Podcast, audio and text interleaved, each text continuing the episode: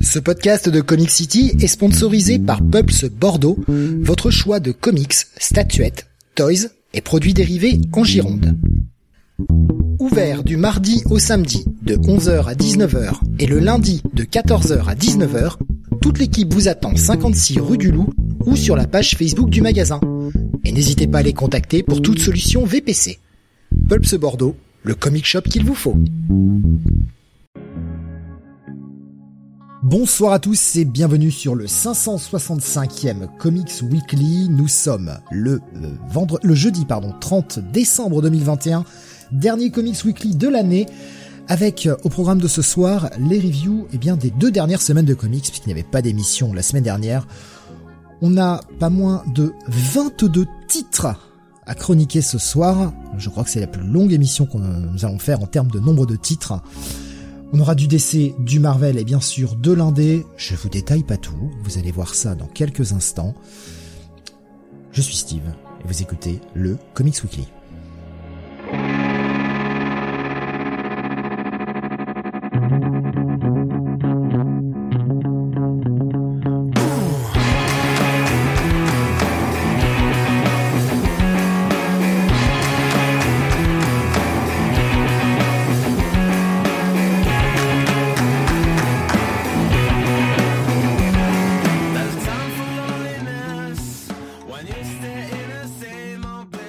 Moi ce soir pour m'accompagner lors de cette dernière de l'année. Car oui, il n'y aura pas d'émission surprise demain soir, hein, rêvez pas. Euh, dernière émission de l'année, euh, nous avons bien sûr le supérieur à Sam, Don Jonath. Euh, toujours. Ou le toujours, toujours supérieur à Sam, Don Jonath, évidemment. Merci. Salut à tous. Et avec nous également le meilleur imitateur du Caïd de France, Mister René Benny. Bonsoir à toutes et à tous. Euh, non, Ganesh le fait mieux que moi quand même. Ouais, quand même. quand Ganesh, même. Ganesh. C'est déjà pas un vrai nom, ça. Ça compte pas. Non. Mais euh, oui, euh, t'as dit qu'il y aurait des décès ce soir. Euh, les nôtres, déjà, pour commencer. Je pense avec euh, le nombre de reviews. Eh ouais. Euh, je vois tout le monde qui dit 22 titres, Steve qui voulait pas se coucher trop tard parce qu'il va se lever tôt demain. On va faire des reviews peut-être un peu plus courtes qu'à l'habitude. Euh, on passera Ouais, pas ouais, 20 minutes par titre. Mais voilà. Bah, déjà, il y a des des trucs qui. Oui. Je, dois, je dois dire, il y a des trucs que j'ai lus la semaine dernière, donc euh, ils sont plus trop frais hein, dans ma tête. Donc euh, ça va aller vite par la force des choses. Et encore, on a, on a, enfin, il y a des choses que j'aurais voulu lire que je n'ai pas eu le temps de lire de toute façon. Pareil pour moi. Euh, j'ai malheureusement pas eu le temps de lire tout ce que je voulais. Euh, donc on peut déjà l'annoncer, ce qui ne sera pas au programme. Donc n'attendez pas, parce que je vous ai pas détaillé, il y a trop de titres à faire, je vous ai pas détaillé ça dans l'intro, mais euh, le Flash ne sera pas au programme. Ouais, Le- j'aurais voulu le lire. Ouais, mais il était, il était super verbeux, j'ai vraiment, vraiment pas eu le temps, quoi. Euh, retour d'Eclipso, tout ça, mais euh, pas vraiment pas le temps. C'est- C'était joli, franchement à regarder, mais euh, pff, hmm, pas le temps de le lire. Le Swamp Thing Green Hell, malheureusement, ne sera pas au programme aussi. Pareil, Euh, je voulais le lire et euh, j'ai, je me suis dit encore un pavé d'une cinquantaine de pages. Il y en avait beaucoup la semaine dernière déjà dans le Black Label. Euh, je crois qu'il y en avait encore cette semaine euh, des, des, des 50 pages ou 40 pages. C'était pas possible. Là, euh, franchement, euh, pas le temps. Quoi. Là, ouais, j'ai vraiment, euh, j'ai vraiment manqué Je- de temps. Il y a, il y a, En- j'avais en ce qui me- beaucoup de choses à faire aujourd'hui en plus. En ce qui me concerne, je voulais lire le Action Comics parce qu'en ce moment, c'est vraiment pas mal. Et il paraît qu'il est, qu'il est pas mal cet épisode. euh, bah tant pis, voilà, euh, ce sera pour plus tard. Et le King Conan également numéro 1 de Jason Aaron qui, qui m'intéressait. Mais tant pis, voilà, ça ce sera pas fait. Je pense que Jonathan, tu l'as pas lu, hein, le King Conan. Je le vois pas. Non. donc, euh, Non, j'ai vu non, Jason mais- Aaron dessus, euh, je me suis dit, bon, Je l'avais mis dans ma liste à hein. lire et j'ai, j'ai fait pareil, j'ai fait pas le temps. hmm. Pareil, qu'est-ce que j'ai pas lu euh, de ce que j'avais prévu, le Aquaman Green Arrow Deep Target. Bon, c'est pas une priorité, mais je n'ai pas eu le temps de lire le Radiant Black, dont tu parleras tout à l'heure, euh, Jonath, et j'ai pas eu le temps de lire le Batman One Dark Knight, qui sera la première review dont on parlera tout à l'heure, Benny. Oui, exactement. Ouais, ça, voilà les choses que j'ai, euh, j'ai pas eu le temps de lire et euh, j'en ai, j'en ai zappé d'autres, hein, mais euh, c'était franchement deux très grosses semaines de comics, sincèrement. On pouvait pas ne pas faire d'émission euh, pour le faire parce qu'il aurait fallu traiter ça la semaine d'après et ça aurait été, mais ça aurait été encore pire. franchement là, ça aurait été encore pire. Une émission avec 35 titres à reviewer. Euh, je vois Tommy qui nous dit mon WhatsApp, j'ai fini le Squadron Suprême de Mark Grunwald, la maxi série des années 80. Oh, c'est un truc, je crois que je l'ai jamais lu au complet. J'avais, euh, j'en avais lu dans les Spidey à l'époque, mais j'ai jamais lu ça au complet, je crois. Ah, j'avais oublié que ça avait été publié en VF dans les dans les Spidey, tu vois. Je, je, je ne me souvenais plus de ça. C'est intéressant comme information puisque je pensais que c'était un truc encore inédit en VF. Ça va ressortir hein, la semaine euh, la semaine prochaine. Enfin oui, quasiment euh, l'année prochaine, euh, début d'année euh, chez Panini. Euh, le, le, Squadron suprême de, de Grenwald en intégrale. Donc prochainement sans doute dans un Comic City. Et Tommy qui nous dit j'ai aussi lu la suite avec le graphic novel Death of a Universe plus un autre one shot qui faisait suite Squadron Supreme uh, New World Order. Il y a tout ça sur le Marvel Unlimited aussi. Euh, faudrait que je, je les ai mis de côté. Je les ai c'est sur ma reading list, euh, voilà. Et euh, j'ai jamais franchi le pas puisque je m'étais mis aux éternels de la même manière. Il n'y a, pas eu beaucoup de mini-séries, euh, enfin de séries euh, tout court Squadron Suprême, mais mais à travers les décennies, on a quand même eu quelques quelques quelques trucs, quoi, quelques numéros et voilà. Donc je pense qu'il a lu à peu près tout ce qui était sorti sur Squadron Suprême. Quoi. Après, il y avait la relance de, de GMS avec Supreme Power. Oui, bah oui, il y avait ça, ouais, effectivement, ouais, puis qui était plus ou moins mêlé aussi avec l'univers Ultimate. À un moment, je, je comprends rien sur cette franchise. Peut-être parce que je ne suis pas assez intéressé. Et Squadron Supreme est revenu, je crois, aux alentours de 2015 chez Marvel. Il y a eu une série que je n'ai absolument pas lue, euh, à côté de laquelle j'étais totalement passé. J'ai vu ça aussi sur le Marvel Unlimited, voilà. Donc c'est le genre de choses euh, qu'il faudra que je rattrape, euh, parce que le Squadron Supreme c'est quand même sympa. J'aime beaucoup ce, ce, concept et j'aime beaucoup ces personnages. Euh, ouais, il y a une série en 2016, 2016-2017, ouais, qui était mmh. euh, dont il y a eu une, une partie tie-in avec euh, avec Civil War qui était écrite par bah, James Robinson. Non, si c'est ça, James Robinson. James Robinson, Leonard Kirk au dessin, ça va, ça va. C'est pas, c'est pas les pires. Hein. Je le prendrai en janvier, nous disait Kael. Pascal nous disait Grunwald, très bon artisan. Nico Chris nous disait mon WhatsApp, je relis du One Piece, plus que 80 tomes. Pas mal, t'en as déjà fait 20. C'est bien. Pas bon ça. Euh, pas de WhatsApp pour nous ce soir, on en a déjà fait un petit peu hier. Voilà. Mais alors je vais avant de avant de passer au WhatsApp du site, on va dire. Il euh, y a Tommy qui disait sur YouTube, euh, le cap de Grunwald est dans la pile de lecture, sauf la partie, parce qu'il répondait à Pascal, sauf la partie avec le Captain America loup-garou que je refuse de lire.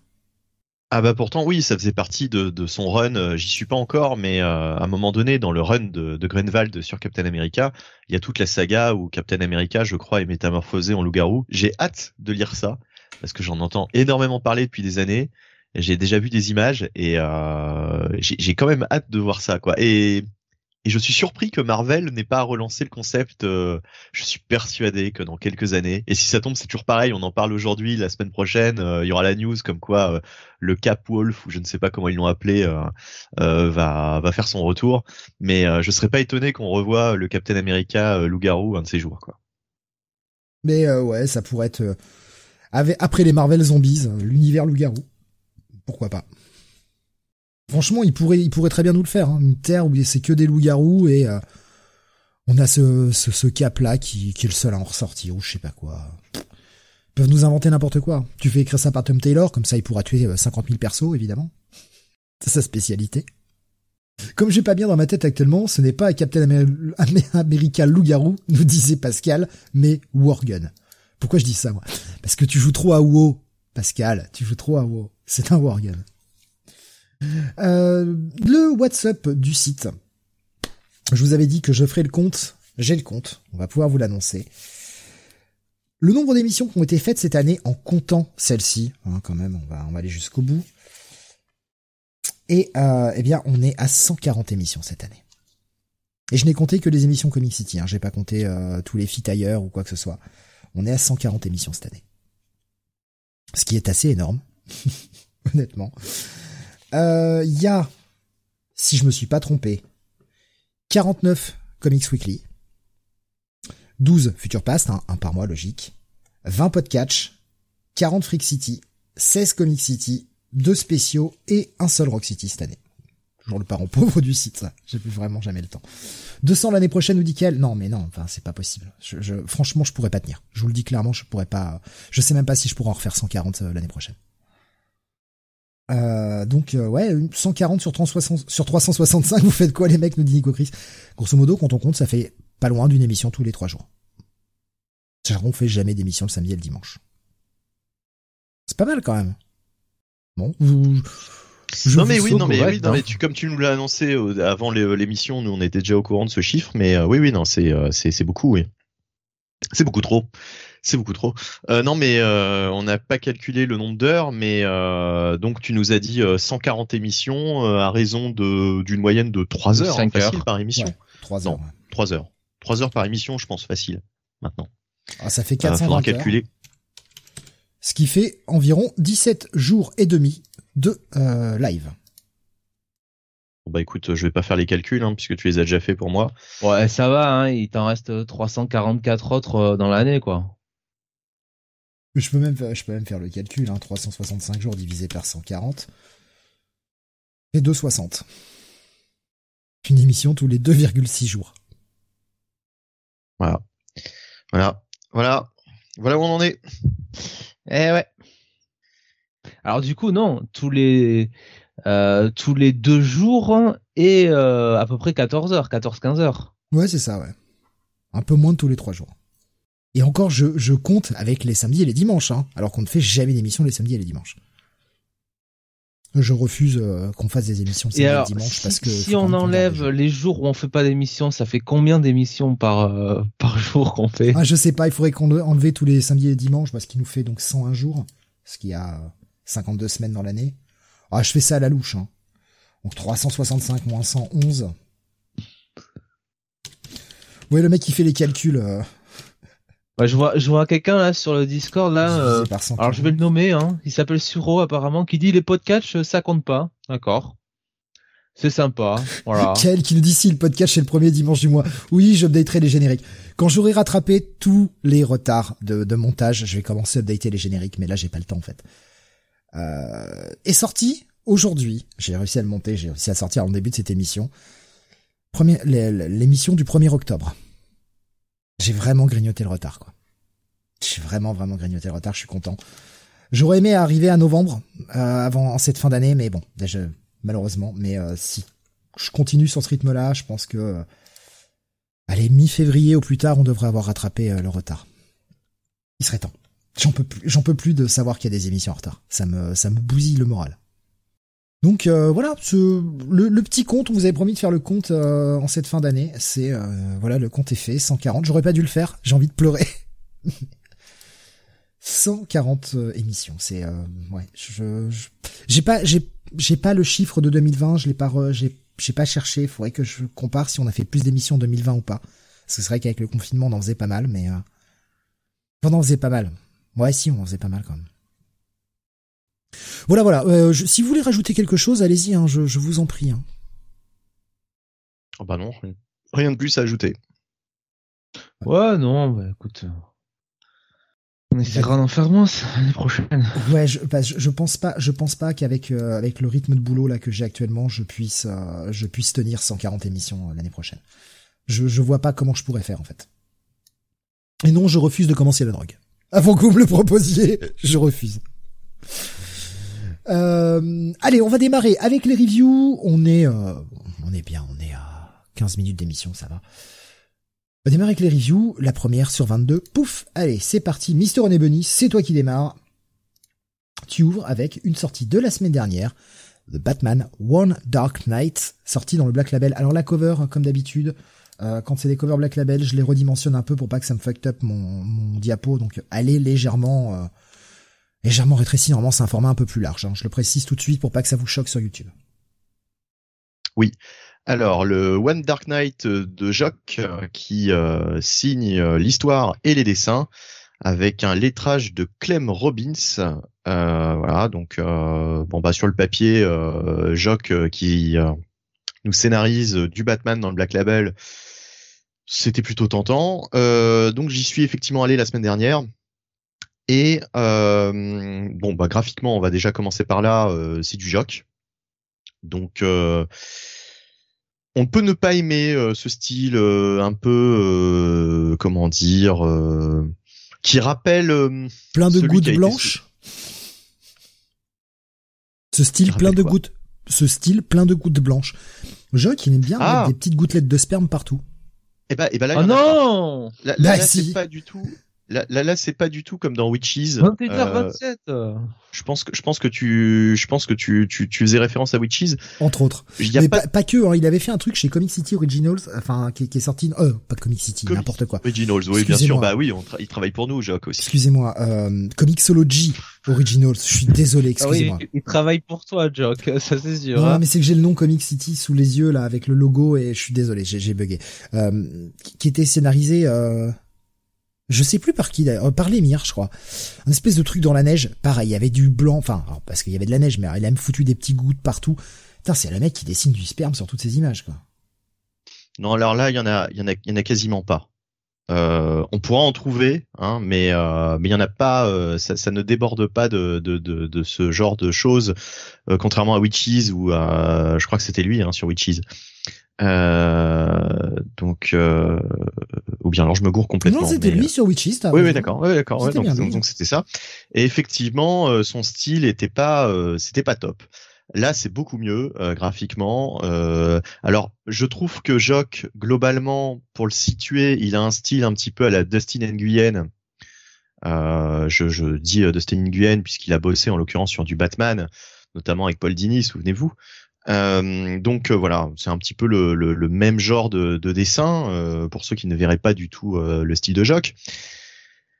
Moi j'aime bien. Je, trouve ça plutôt efficace. Il y a de très belles planches, il y a des pages assez spectaculaires. Par contre, voilà, pour ce qui est du scénario, on avait eu, alors ça s'appelait comment? Batman the Imposter, voilà, dont, dont, je disais énormément de bien les semaines précédentes. Euh, eh bien là, euh, on n'est pas vraiment sur ce niveau-là de d'histoire. Donc euh, là, c'est plus une histoire. Euh, on va avoir une grosse histoire d'action en fait, avec Batman qui supervise le, le, le, transfert d'un prisonnier, voilà, qui, qui, qui, qui, est amené dans une autre dans un autre lieu, dans une autre prison. évidemment, ce transfert va mal se dérouler il va se passer euh, pas mal de choses, mais c'est surtout, euh, voilà, c'est sûr, ça va être surtout de l'action, quoi. Ça va être, ça va péter un peu de partout. Euh, et euh, bah, ce qui va se dérouler dans cette histoire va avoir un impact direct sur Gotham. Donc oui, encore une fois, Gotham va s'en trouver changé, mais là c'est, on va dire, assez logique. Quoi. En fait, finalement, c'est plutôt une bonne idée. Le, le, le, final de cet épisode annonce quand même une situation assez intéressante dans Gotham.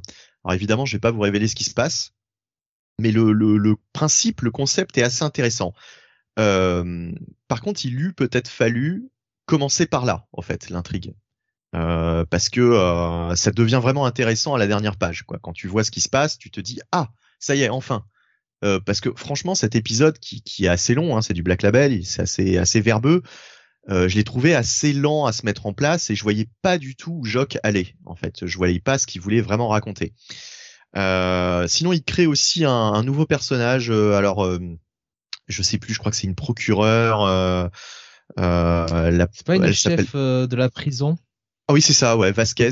donc, donc voilà. Donc, il crée ce, ce, ce nouveau personnage qui est assez fort en gueule, qui est assez contestataire, euh, qui, qui, qui, qui, emmerde un peu euh, James Gordon. voilà, il faut bien le dire. de merde. Hein. Voilà, voilà, bon, voilà.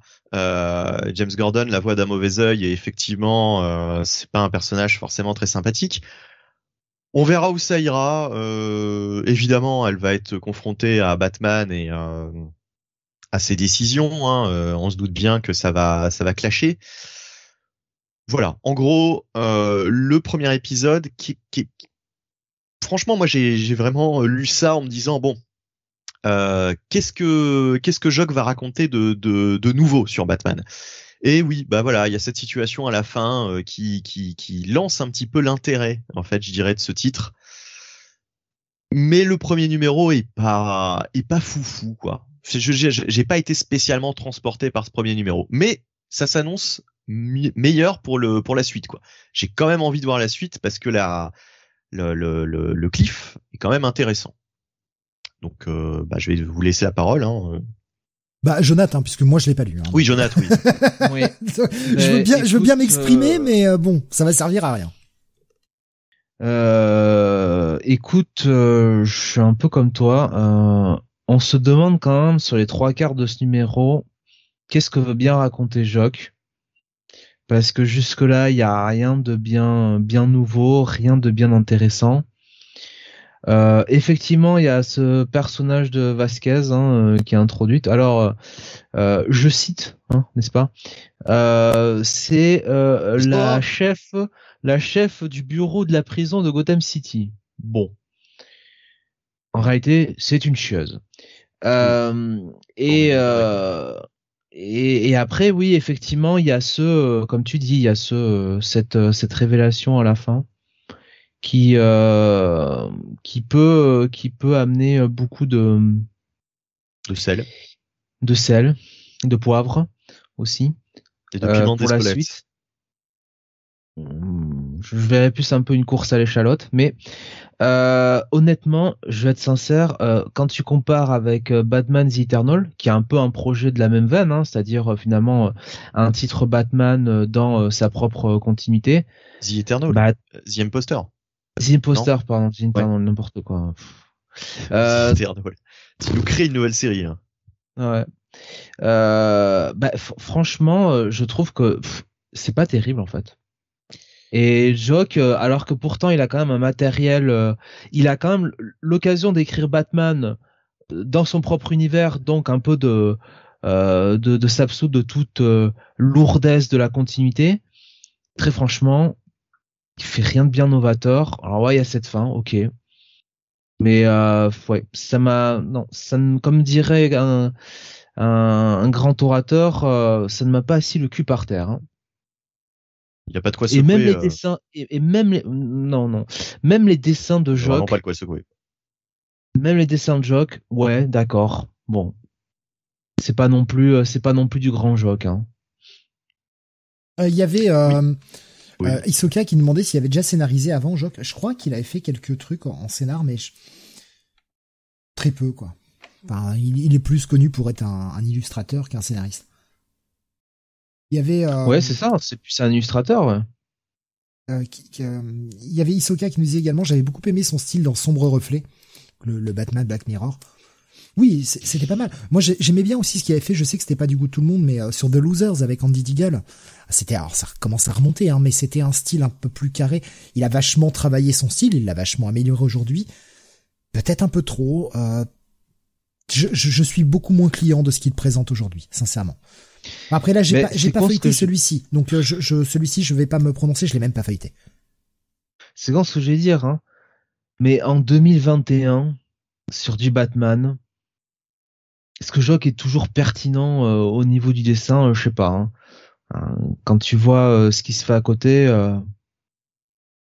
C'est pas moche non plus, hein. Enfin après, voilà. C'est pas moche, mais c'est du Black Label, tu vois. Mmh, mmh. Donc euh, au bout d'un moment, euh, les gens, enfin, faut mettre le prix, quoi. Tu vois ce que je veux dire? Ah, Bien sûr, oui, non, c'est vrai. Mmh. Batman the Imposter, euh, Sorrentino, il a. Oui, il a envoyé du lourd, et puis même le scénario était autrement plus intéressant. Voilà. Là, c'est-à-dire que le, problème. Pardon. Ce cas nous disait, on préfère du Dan Mora, c'est sûr. Ah bah évidemment. Ouais, après c'est pas le même, c'est pas le même style, mais oui, oui, visuellement. Dan, c'est un pote. Dan, Dan sera beaucoup plus fédérateur. Je pense Dan Mora sera beaucoup plus fédérateur pour tout le monde. Ce sera plus facile à appréhender comme style. Bah, lui, il a du talent. Vas-y, Benny, hein, je t'en prie, excuse-moi. Oui, non, je disais, le, le, le problème du Black Label, c'est celui-là. C'est-à-dire que euh, tout le monde, j'ai l'impression que tous les auteurs vont y aller de leur propre petite histoire de Batman et de leur propre interprétation de l'homme chauve-souris. Mais là, déjà, avec le nombre de récits, on n'a pas fait le compte, mais le nombre de récits sortis dans le Black Label autour de Batman, par, différentes auteurs, par différents auteurs. Euh, là, c'est sûr que Jock, il est pas dans le top 5, il est peut-être même pas dans le top 10. Enfin, si, si tant est qu'il y a eu 10, 10 euh, histoires autour de Batman, mais, mais peut-être qu'on y est déjà, hein, euh, parce que dans le Black Label, ça sort du Batman quasiment tous les mois. mais enfin voilà, je veux dire là, franchement, comme tu dis, il fait pas le figure face à d'autres d'autres récits qu'on a pu voir dans le Black Label, quoi. Donc j'aurais un avis, j'aurais un avis euh, moins moins dur si c'était tu vois sur un ongoing de Batman quoi. Si c'était sur un détective ou c'est sur du Batman bon ok. Mais là c'est du Black Label quoi. Donc euh, faut il faut aussi euh, il faut aussi il faut aussi assurer quoi. Je suis, en train de le feuilleter en ce moment même et effectivement c'est pas le pire jog que j'ai pu voir. C'est quand même un jog qui a l'air plus en forme que ce que j'avais pu voir ces dernières années quoi. Oui, c'est pas, c'est pas mal. Franchement, c'est pas mal. Ça reste Jock, faut accrocher à son style un peu, un peu carré, un peu, un peu brut, quoi. Je préfère Frank Avila, hein. Ah oui, oui, bah nettement, ouais. Puis oh, il a une tendance à, c'est exacerbé par le fait que c'est du Black Label et donc un format plus large, mais il y a une petite tendance à faire des fonds un peu vides et je trouve que ça, on s'en aperçoit un peu plus avec ce format plus large. Enfin bon, on va pas rester euh, dessus trop longtemps. On va avancer. Euh, quelles sont vos notes du coup, messieurs, pour ces pour ce Batman One Dark Knight qui doit être en 3, j'imagine, comme beaucoup de comme beaucoup de produits du Black Label.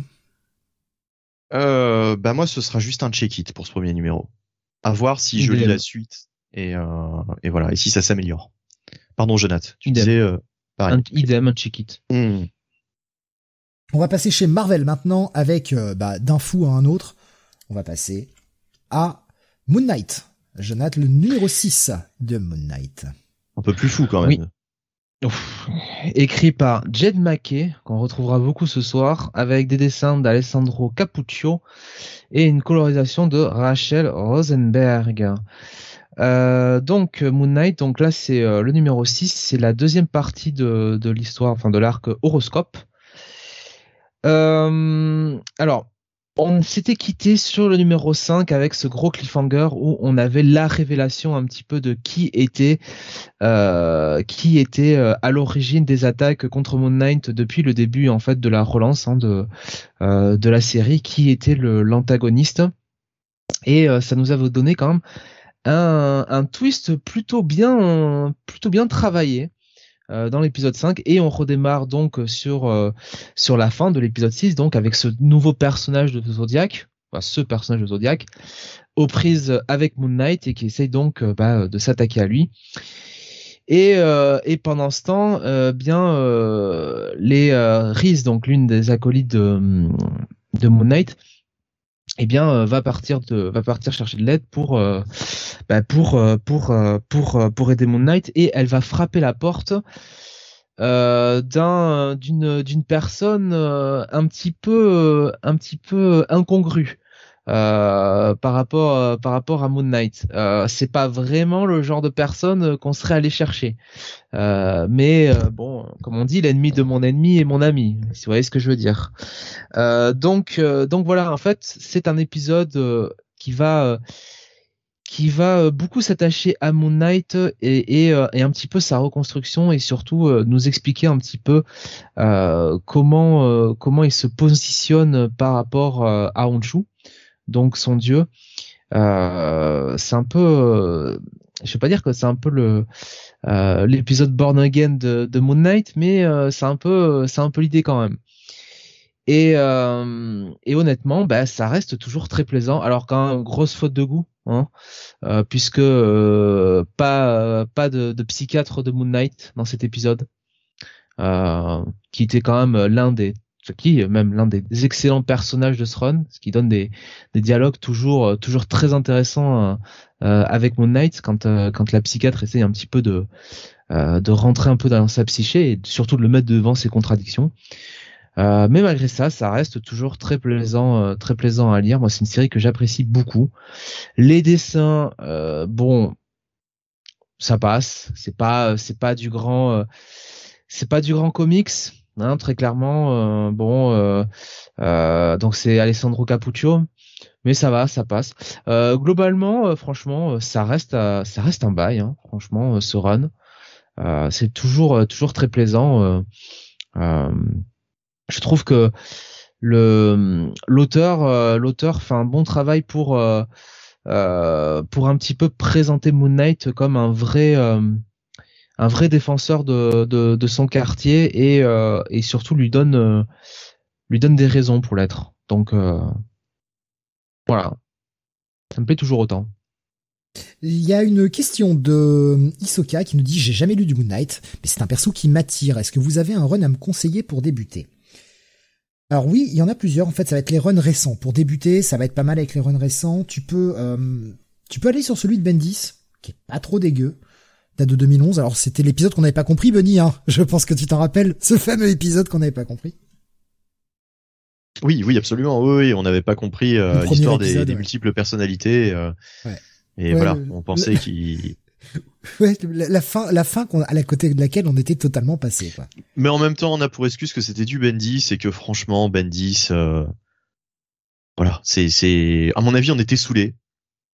Et voilà, c'est, tout, c'est tout. Il y a rien de plus à comprendre. Mais, mais le run est pas trop mal. Et après, tu as la série d'après de 2014, celle qui commence par euh, du Warren Ellis, euh, qui ne fait que six épisodes, qui est suivi par Brian Wood, qui est, qui est pas dégueu, et puis celui de Jeff Lemire, euh, qui, qui date de 2016-2017. Qui est franchement pas mal. Celui de qui, qui euh, après s'est repris par Max Bemis. C'était pas trop mal ce qu'il a fait Max Bemis aussi, hein, quand la quand c'est revenu euh, au, à la numérotation originelle. C'était c'était loin d'être mauvais, mais je sais pas, j'ai perdu j'ai perdu mon intérêt en cours de route. Dommage.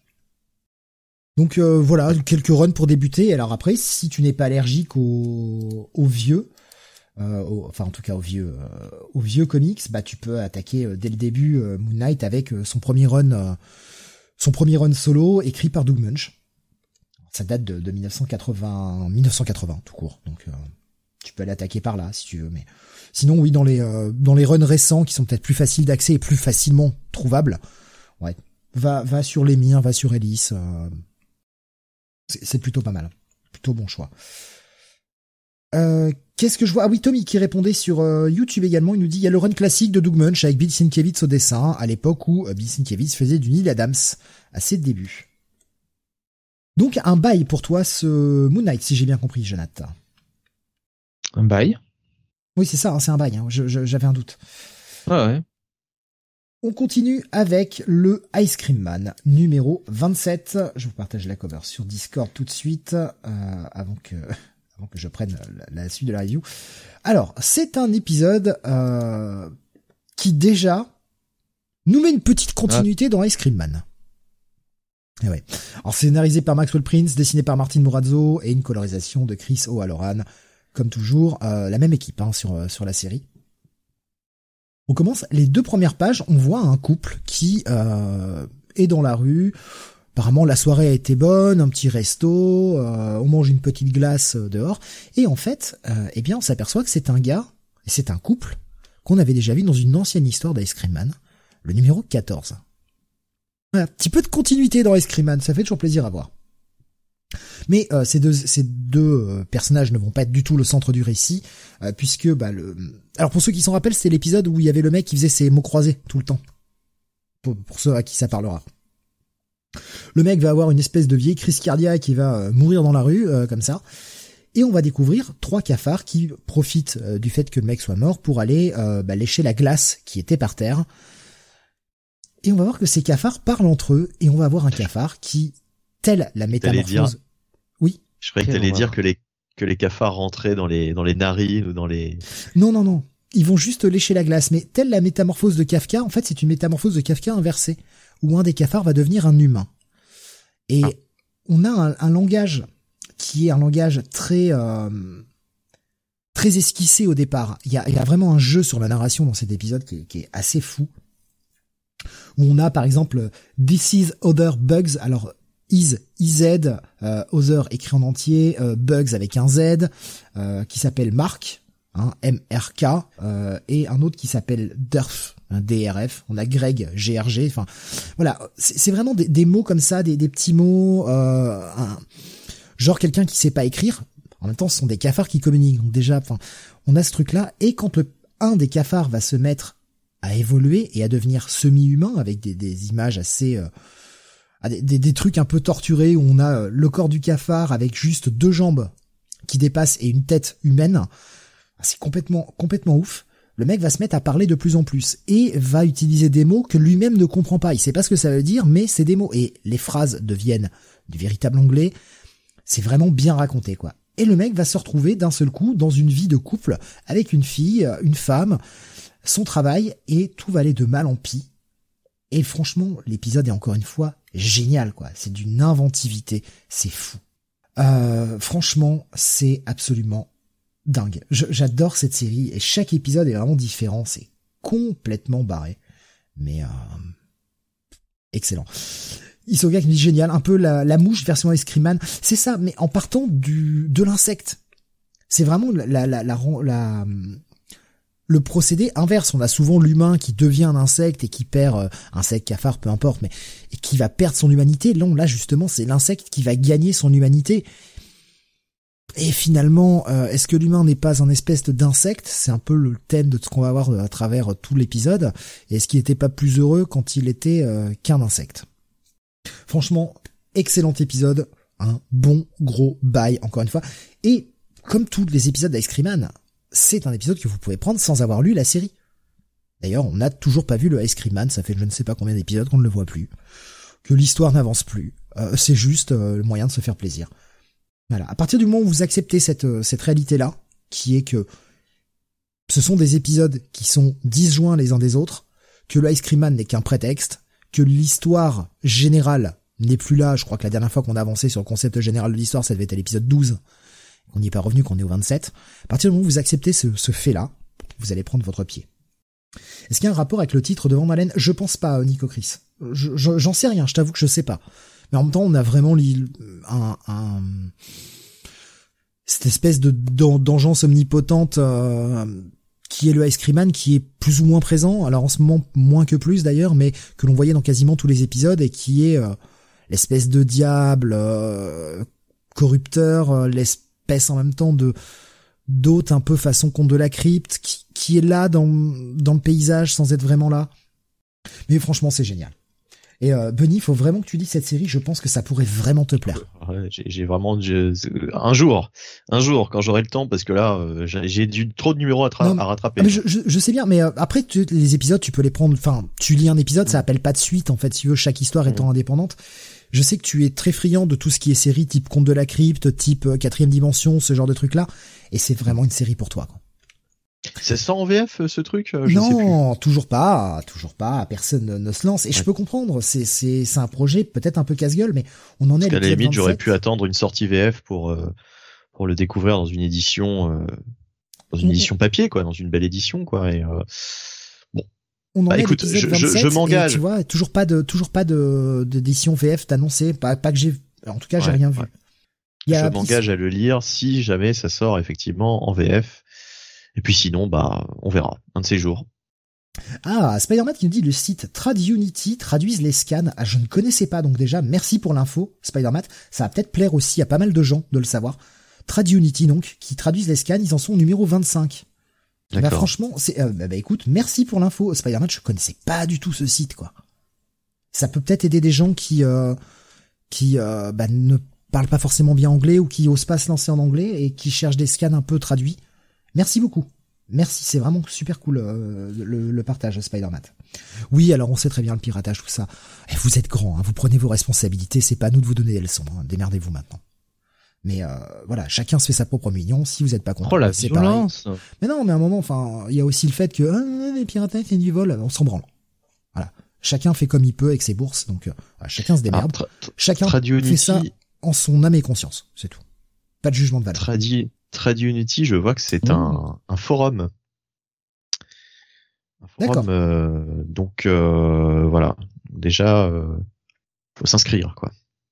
Ouais, bon, après, hein, vous vous inscrivez, vous utilisez une adresse jetable, vous savez faire, hein, vous êtes grand. Vous êtes grand. Benny s'engage, mais ce sera dans son programme, dit Nico Chris. Oh, Nico qui nous rappelle le bon temps des élections, merci. Mais euh, oui, voilà, voilà. Franchement, euh, Ice Cream Man, Isoka nous a partagé l'info. Hein. Image va sortir à hardcover de Ice Cream Man en juin prochain, qui contiendra les 12 premiers euh, numéros, et ça s'appellera la Sunday Edition. Excellent. Faut aimer le style, hein, par contre, de, de Martin Morazzo. On s'y fait très bien. C'est un style qui peut déplaire. Euh, c'est ce que c'est le style que vous voyez sur la cover. Hein. C'est lui qui fait toutes les covers, mais ce style-là de, visuel peut déplaire. Je, l'entends, mais Là, on, a vraiment chaque épisode est une expérience à proprement parler. On a des jeux différents. On a c'est limite du comics expérimental par beaucoup d'aspects. Chaque épisode est une tentative différente. On a des épisodes qui vont être des palindromes, des choses comme ça. Enfin, j'en ai tellement parlé, mais vraiment découvrez-la. C'est une très bonne série qui n'a pas d'équivalent ailleurs sur le marché. Elle a ça pour pour elle aussi d'être une véritable pépite que personne n'a copiée jusqu'à présent. Donc un gros bail, et on revient sur toi Bunny, grosse sortie de la semaine dernière, on va changer d'ambiance et changer d'univers, on retourne chez Marvel avec la sortie de Avengers Forever numéro 1. Oui, euh, mais à la demande générale, avant, je vais faire une petite blague. Non, je déconne. Euh, je vous renvoie au live d'hier. Hein, c'est, euh, je pense que la demande non. populaire ne sera plus là. Et de toute façon, niveau blague, on a Joy Operations pour ça tout à l'heure. Donc voilà, donc Jason Aaron effectivement est au scénario. Ah et puis zut, j'ai pas la, la page de de comment dire de crédit. Euh, bon alors euh, débute, je, vous- je donne je vous donne les crédits débute, complets le tout à l'heure. Je te, je Oui, te bah, si, si tu veux, si tu veux. euh, écoute, euh, en attendant, je vais euh, euh, parler. Jason Aaron, Aaron Cudder, Cam Smith et euh, Jason Kidd et Triona Farrell parce qu'ils ont pas décidé de mettre qui fait quoi. Bah. Jason Aaron, donc de toute façon, est au scénario et euh, effectivement au dessin, j'ai l'impression qu'il y a, il y a, il est pas que tout seul. Euh, Ouais, Aaron Cudder, Cam Smith, Jason Kidd. Alors Triona Farrell, à mon avis, ça doit être la coloriste. Euh... Ouais. Je, je, je vérifie ça juste après en avoir fait la review parce que. euh, Ah non, mais ils ont pas mis les, les jobs, hein, donc de toute façon, ils ont pas mis ce que chacun a fait. Ah d'accord. Ah oui, non, mais voilà, c'est je, je, je D'accord. donne ce que j'ai.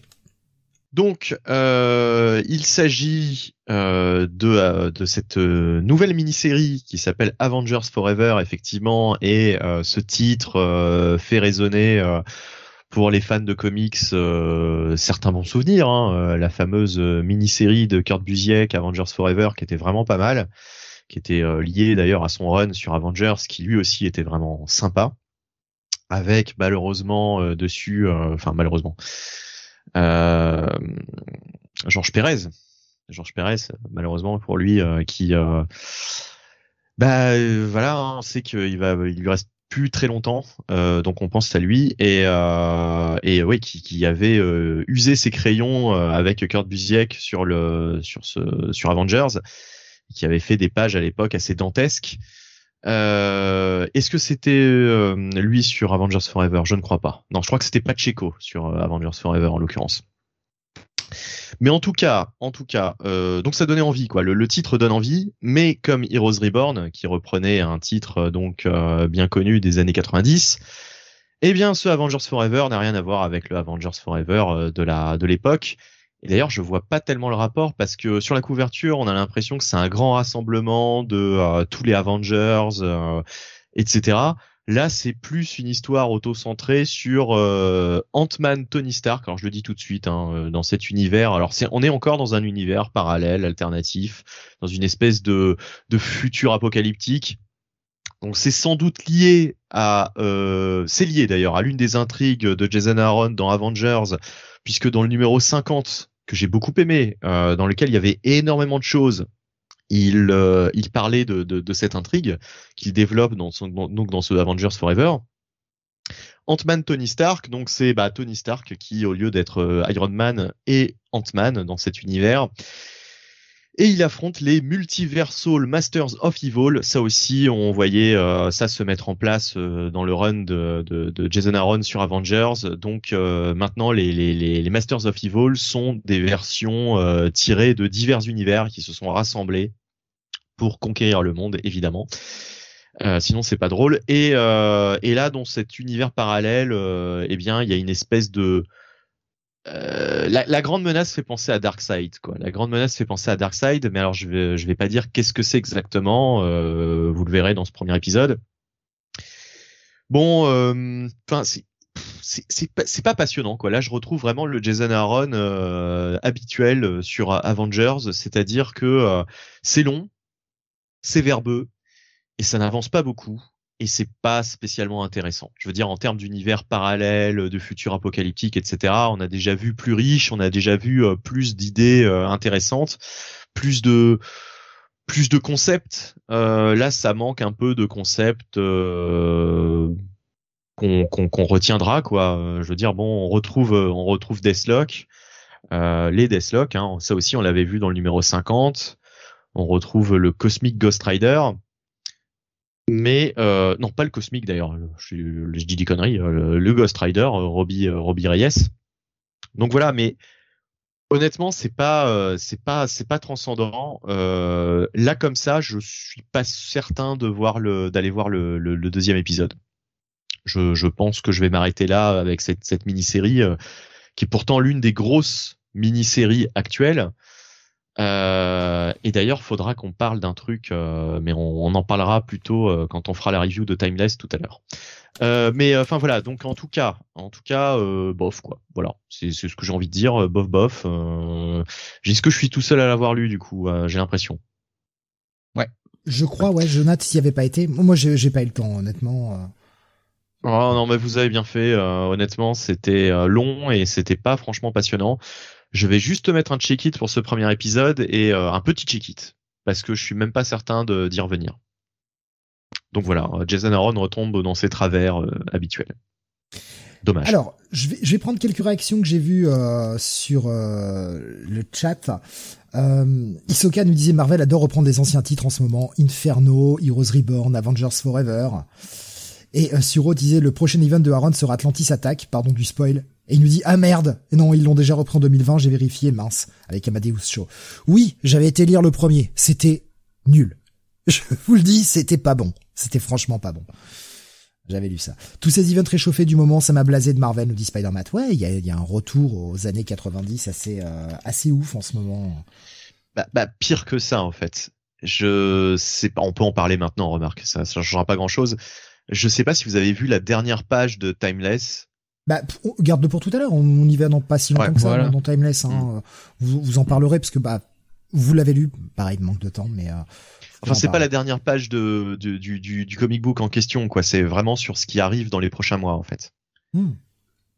J'irai regarder à ce moment-là, ouais. Ouais, et, ça m'a fait bondir. Ok. Comme, comme un lapin.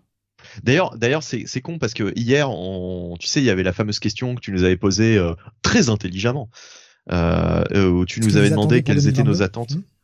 Oui, je nos attentes pour 2022. très intelligent. C'est juste que je le montre pas. Non, mais je le montre pas. C'est pour pas vexer les autres. Je le montre pas. Non, mais c'était histoire de faire une blague quand même.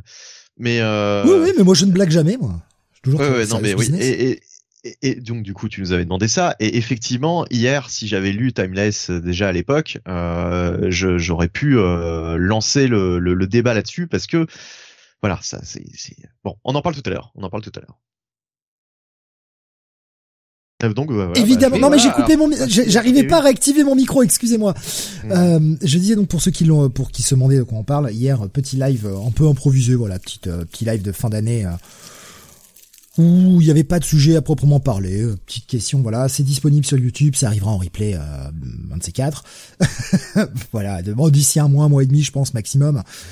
Et euh, voilà, pour ceux qui auraient raté l'émission d'hier, qui se demandaient de quoi on parle, c'est disponible sur YouTube. Si vous avez envie d'aller l'écouter, n'oubliez pas le petit pouce, ça fait toujours plaisir. Mettez-le nous bien au fond, bien, bien, bien au fond. Donc ce Avengers Forever, euh, eh bien un check-it seulement, euh, petit check-it en plus. Ouais, petit check-it et euh, pas mm. sûr d'aller voir la suite pour toi. Exactement. Et on nous disait tout à l'heure, euh, c'était euh, c'était Pacheco, hein, notamment aussi sur.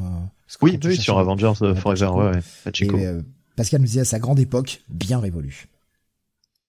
Euh, c'était très cool ce live d'ailleurs, nous disait Isoka. Bah merci beaucoup. Euh, merci moi, à toi. pas des masses satisfait sur le rythme, mais euh, de ma faute, hein, parce que j'avais rien préparé. Et euh, mais bon, si ça vous a plu, c'est ce qui compte.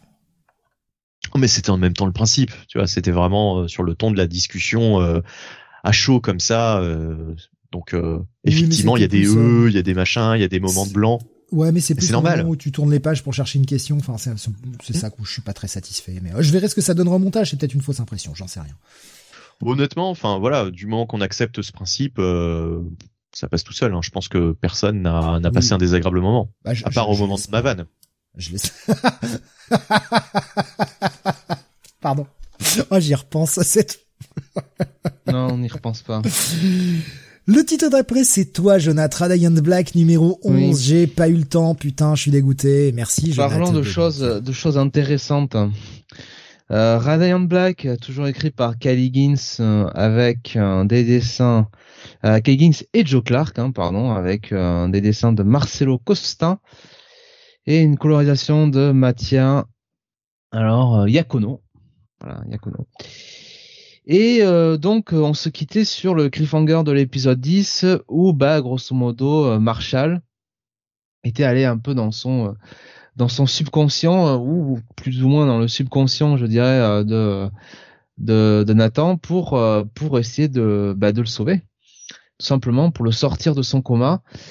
Et donc on quittait le numéro précédent sur Marshall et Nathan qui passaient à travers un espèce de portail pour en s'imaginer revenir bah, à la réalité.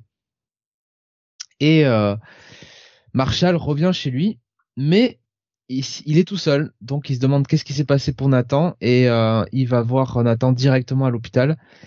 Et Nathan euh, bah, n'est plus dans sa chambre d'hôpital, il est tout simplement en rééducation. Donc euh, ça a oh, marché. Cool. Il, il est, il est, il est bien, il essaye de remarcher. Mais il y a un problème pour Marshall, c'est que en fait il y a un mois, même pas un mois, il y a six semaines qui se sont passées en fait euh, entre euh, bah, le moment où Marshall est venu pour euh, sauver Nathan et et ça fait que bah, Marshall est, est resté offline, hein, si je puis dire, pendant six semaines. ce qui fait que du coup, bah, il se fait jarter de son boulot parce que bah il n'est pas venu pendant six semaines, il n'a pas d'explication. Euh, les parents de Nathan l'accueillent de manière euh, de manière très très froide parce que ça fait euh, six semaines euh, qu'il n'est pas venu. donc en gros bah ouais ah, c'est sympa t'es venu hein c'est pas trop tôt. mais d'ailleurs où t'étais quand Nathan était en train de mourir? voilà. Nathan évidemment lui sait ce qui s'est passé. Donc il n'en veut pas du tout, enfin il n'en veut évidemment pas à Marshall qui lui a quand même sauvé la vie accessoirement. euh, donc, euh, donc voilà. Euh, et euh, en parallèle, on a un petit peu un plot qui se développe avec avec des personnages bah, qui, qui qui utilisent un petit peu la la technologie extraterrestre qui qui était enfin je crois qui était tombé enfin qui avait été laissé de côté sur un des précédents numéros. Je crois dans les tout premiers.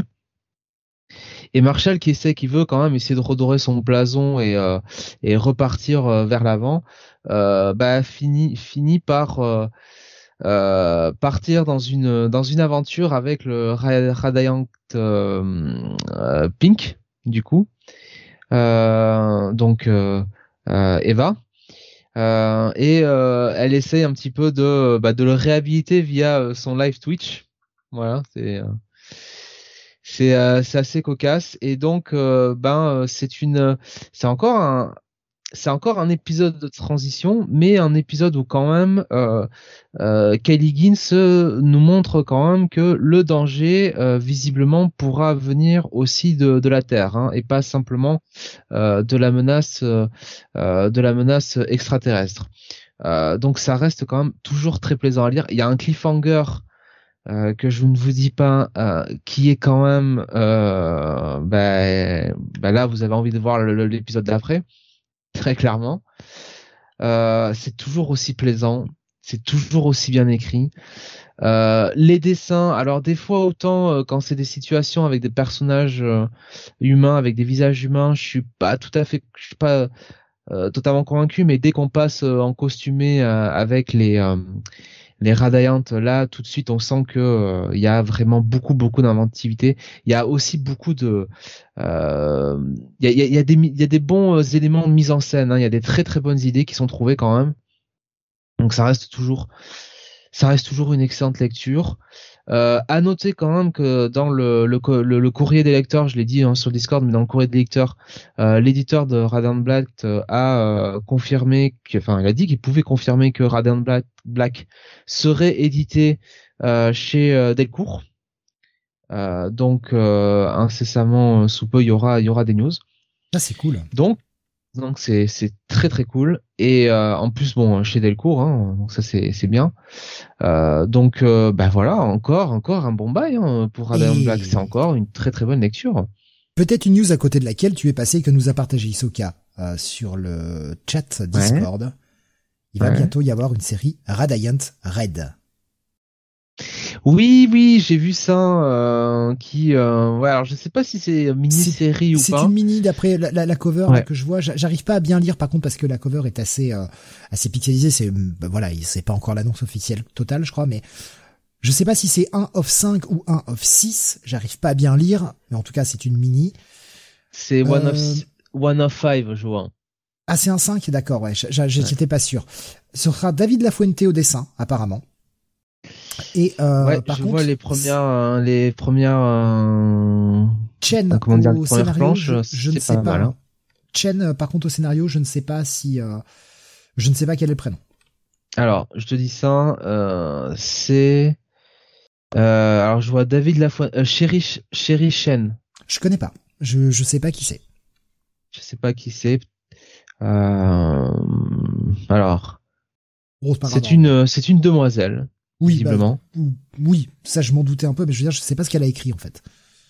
C'est peut-être son premier travail, je sais pas. Isoka nous disait franchement, foncez les lecteurs VF, c'est excellent. Ouais. Non, non, franchement, c'est excellent, Radiant Black. Ne restez pas sur le côté Sentai ou quoi que ce soit. C'est tellement pas ça. C'est tellement bien plus. On n'est pas sur un Power Rangers ouais, bis, ouais, ouais, ouais, Et, même si Power Rangers c'est très bien. Hein.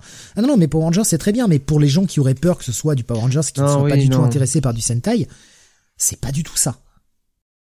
Oui, oui. Euh, et donc, ce sera euh, Radin Trade sur le personnage de, de Satome, du coup. Très bon personnage aussi. Ah oui, oui, oui c'est clair. Hein. Ou tu pensais peut-être qu'elle pourrait prendre le lead de la série un jour? Ouais, je pensais qu'un jour elle prendra la série. Alors dans le courrier, apparemment, il semblait dire que la série s'appellera... Enfin, je crois qu'il dit la série euh, s'appellera Diane Black pour une bonne raison, parce que euh, je crois que le courrier, c'était... Euh, en gros, est-ce qu'on va avoir des épisodes plus tournés sur euh, les autres, euh, euh, sur les autres,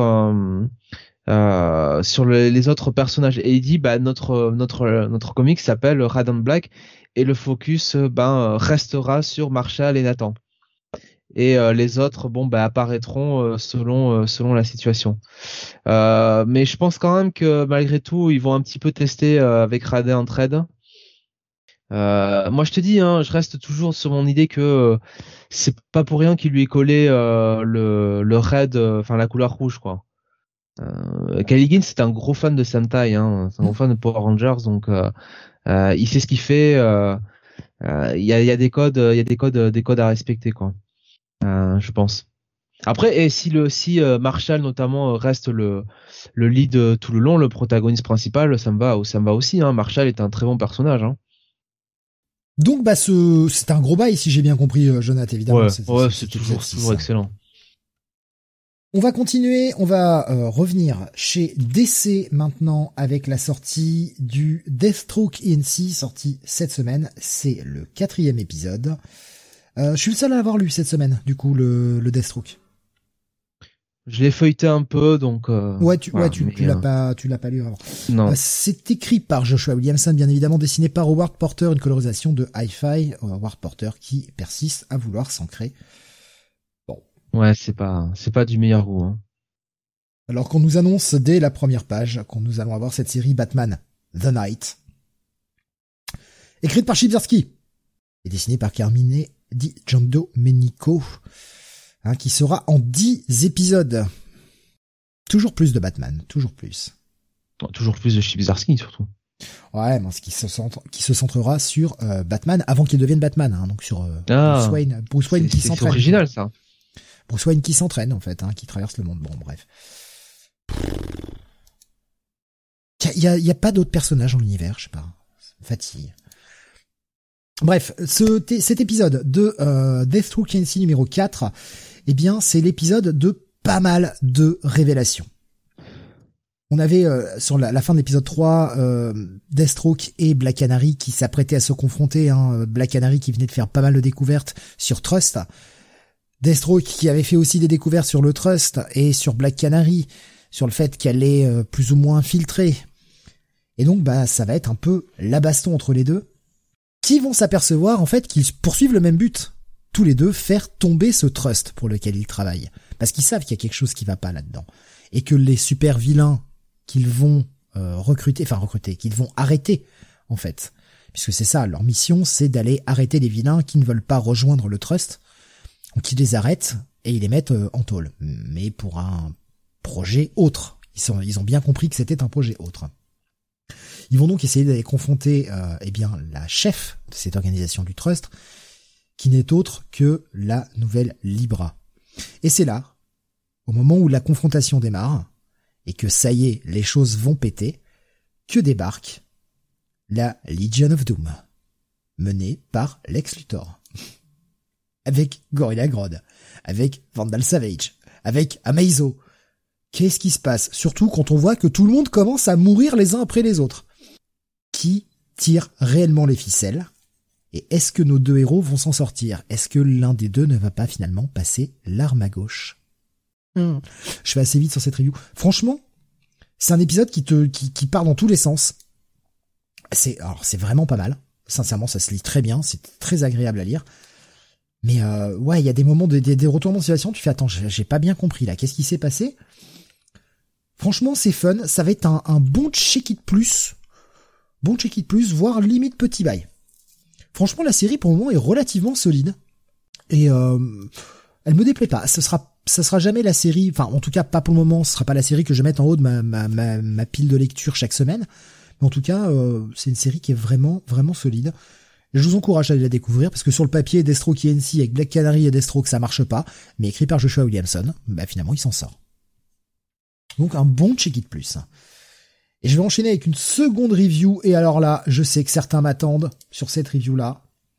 Nous allons parler de Stray Dogs Dog Days. Ah, la suite, la suite de Stray Dogs. On l'attendait. Alors, c'est bien et en même temps je suis déçu. je vais le dire tout de suite. Le problème de euh, Stray Dogs Dog Days, qui est donc une nouvelle mini-série euh, sur l'univers de Stray Dogs. Alors je rappelle très rapidement le principe de Stray Dogs pour ceux qui n'auraient pas du tout suivi.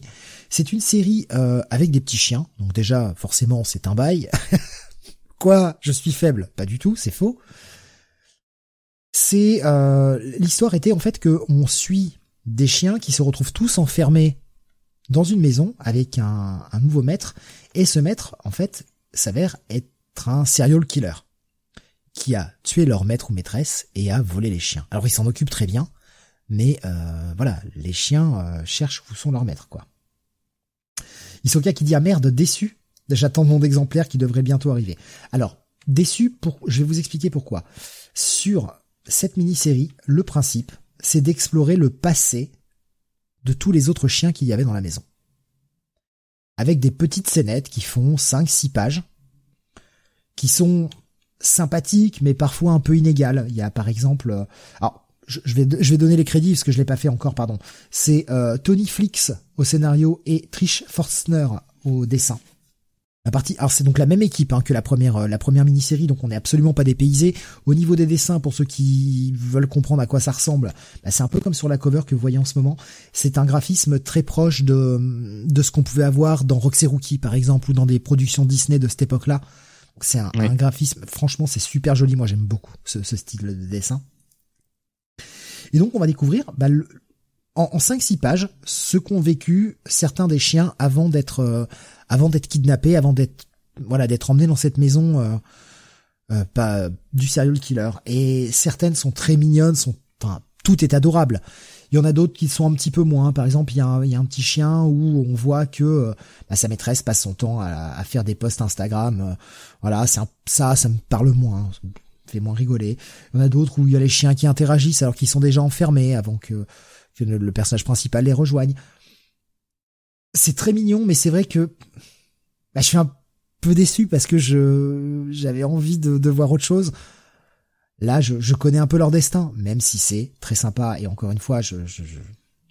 il y a plein de moments on sent que de toute façon, ce sont des véritables amoureux des chiens. Euh, quiconque possède un chien va, va, va reconnaître plein de petits moments euh, super agréables, des petits moments mignons que vous pouvez vivre avec votre animal, et c'est absolument génial.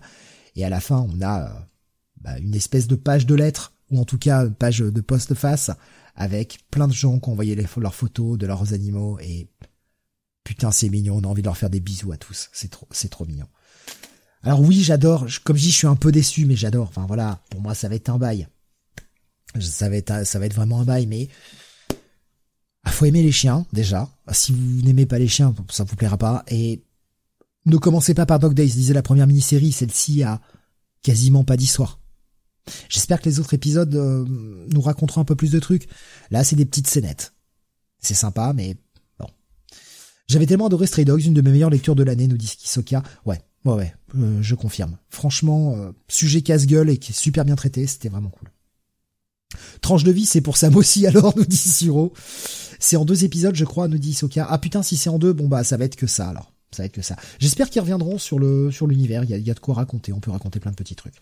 Allez, un bon petit bail parce que c'est beau, parce que c'est mignon, parce que ça fait du bien aussi de temps en temps des trucs, euh, des trucs mignons. On en a besoin. Benny, je te repasse la parole pour quelque chose de très mignon là aussi, et ça s'entend dès le titre. Right to Thirst for Vengeance. dès le titre, on sait que c'est beau. Oui, bah euh, donc euh, suite de cette série euh, très particulière de Rick Remender, qui est quasiment impossible à, à résumer là, très franchement, vu que comme d'habitude, alors il y a un petit peu plus de, dialogue que d'habitude, il faut dire, mais euh, la, la, la, la, résumé en reviendrait vraiment à, spoiler trop d'éléments de, l'intrigue euh, et ce serait vraiment dommage. Encore une fois, c'est vraiment une, expérience ce titre, puisque euh, au début on voyait pas du tout de quoi il s'agissait, on comprenait pas trop qu'est-ce que venait faire le personnage principal dans cette galère. Euh, là, au troisième numéro, on comprend de plus en plus euh, dans quoi il s'est fourré, et euh, là, ce sera essentiellement un numéro un peu plus porté sur l'action, où le personnage principal va prendre une décision, évidemment, qui va qui va avoir des conséquences. Voilà, enfin c'est toujours assez efficace. On, comprend de plus en plus où on va, tant mieux. Et euh, c'est toujours très prenant et euh, très haletant, euh, même si euh, c'est le défaut depuis le début, c'est quand même une lecture très rapide. Voilà, ça se lit en allez cinq minutes, franchement, on a fait le tour. néanmoins, c'est vraiment très bon. Et puis on se quitte sur un, un cliff oui, qui, qui, qui, qui, donne vraiment envie d'aller voir la suite. Quoi. Là, euh, franchement, c'est un, un titre euh, impossible à lâcher. Quoi. Quand on est, quand on a mis le doigt dedans, euh, on est toujours, on est toujours happé. Quoi. Donc voilà, bah, moi, je, pour, pour moi, ça restera un bon gros bail, enfin un bon bail en tout cas. ce Righteous Thirst for Vengeance. Et euh, je sais plus si je suis tout seul à l'avoir lu du coup. Oui, oui, oui, j'ai été vérifié. Euh, Jonathan l'a pas lu. T'avais, lu les premiers, Jonathan J'ai un doute. Oui. Et pas eu le temps, pas eu envie, plus intéressé peut-être? Ah, je l'ai lu. Ah, ce 3, ah bah d'accord, ce que tu l'avais pas mis sur le conducteur. Ouais, voilà, j'ai oublié de le mettre.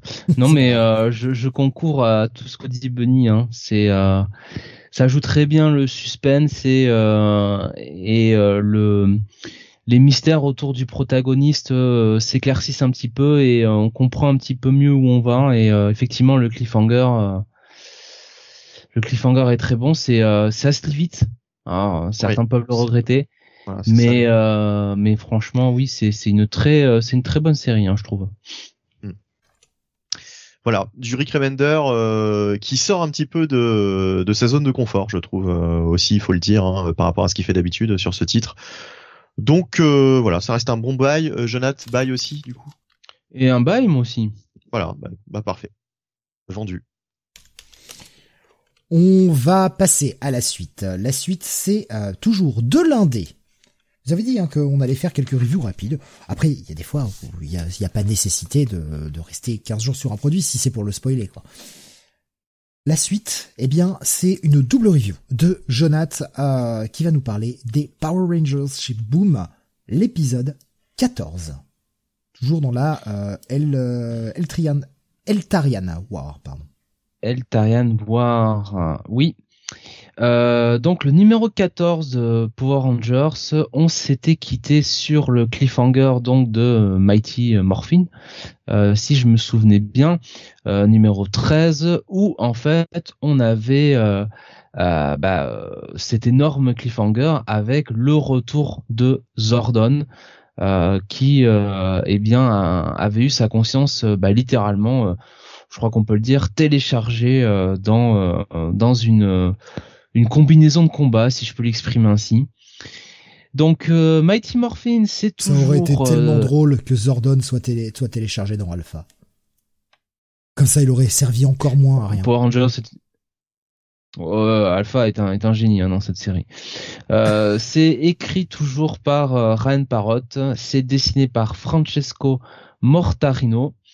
Euh, avec euh, donc euh, une assistance à l'encre de Christian Prunesti, une colorisation de Raoul Angulo. Et donc voilà, on repart sur ben, cette euh, ce gros cliffhanger avec Zordon qui bah, a été a été téléchargé donc dans cette armure et bien surtout hein, les les rangers qui ne sont pas qui ne sont pas sur terre qui ont pu s'échapper qui sont réunis autour de Jason et qui montent un plan en association avec les minions de, Lord Z pour pouvoir eh bien contre-attaquer et donc, bah, tout cet épisode, c'est ça, c'est littéralement la contre-attaque euh, des Power Rangers sur les différents fronts, euh, que ce soit euh, dans l'espace face face à Zartus ou que ce soit sur Terre. Donc donc voilà, je, ne vais pas vous en dire beaucoup plus parce que vraiment c'est un épisode d'action. Hein. on a l'épisode précédent était plus de transition hein, pour un petit peu replacer les enjeux et préparer justement être le setup de, cet épisode là. Euh, et donc c'est de l'action, euh, c'est de la bonne action comme on l'aime chez les Power Rangers, avec des bons twists euh, et un cross, un crossover, n'importe quoi, un cliffhanger qui est parfait, j'ai envie de dire, et surtout qui a été quand même construit, eh bien depuis le début de ce run finalement. Et, et, il était temps, il était temps que ça arrive et la tension monte, chers amis. Donc, c'est encore un bail. C'est encore un bon bail. Et si jamais, alors je ne sais pas si ça paraît toujours chez iComics ou euh, chez un autre éditeur, mais ça, si ça sort euh, en France, euh, vous me faites un omnibus de, de Mighty Morphin et de, et de Power Rangers sur l'Eltarian War. Ce sera parfait. On continue avec bah, l'autre série Power Rangers sortie, puisqu'un nouveau titre démarre sur Power Rangers. On a relié les deux, allez, parce qu'on est des fous. On est des fous, nous. On est prêts. Le Power Rangers Universe.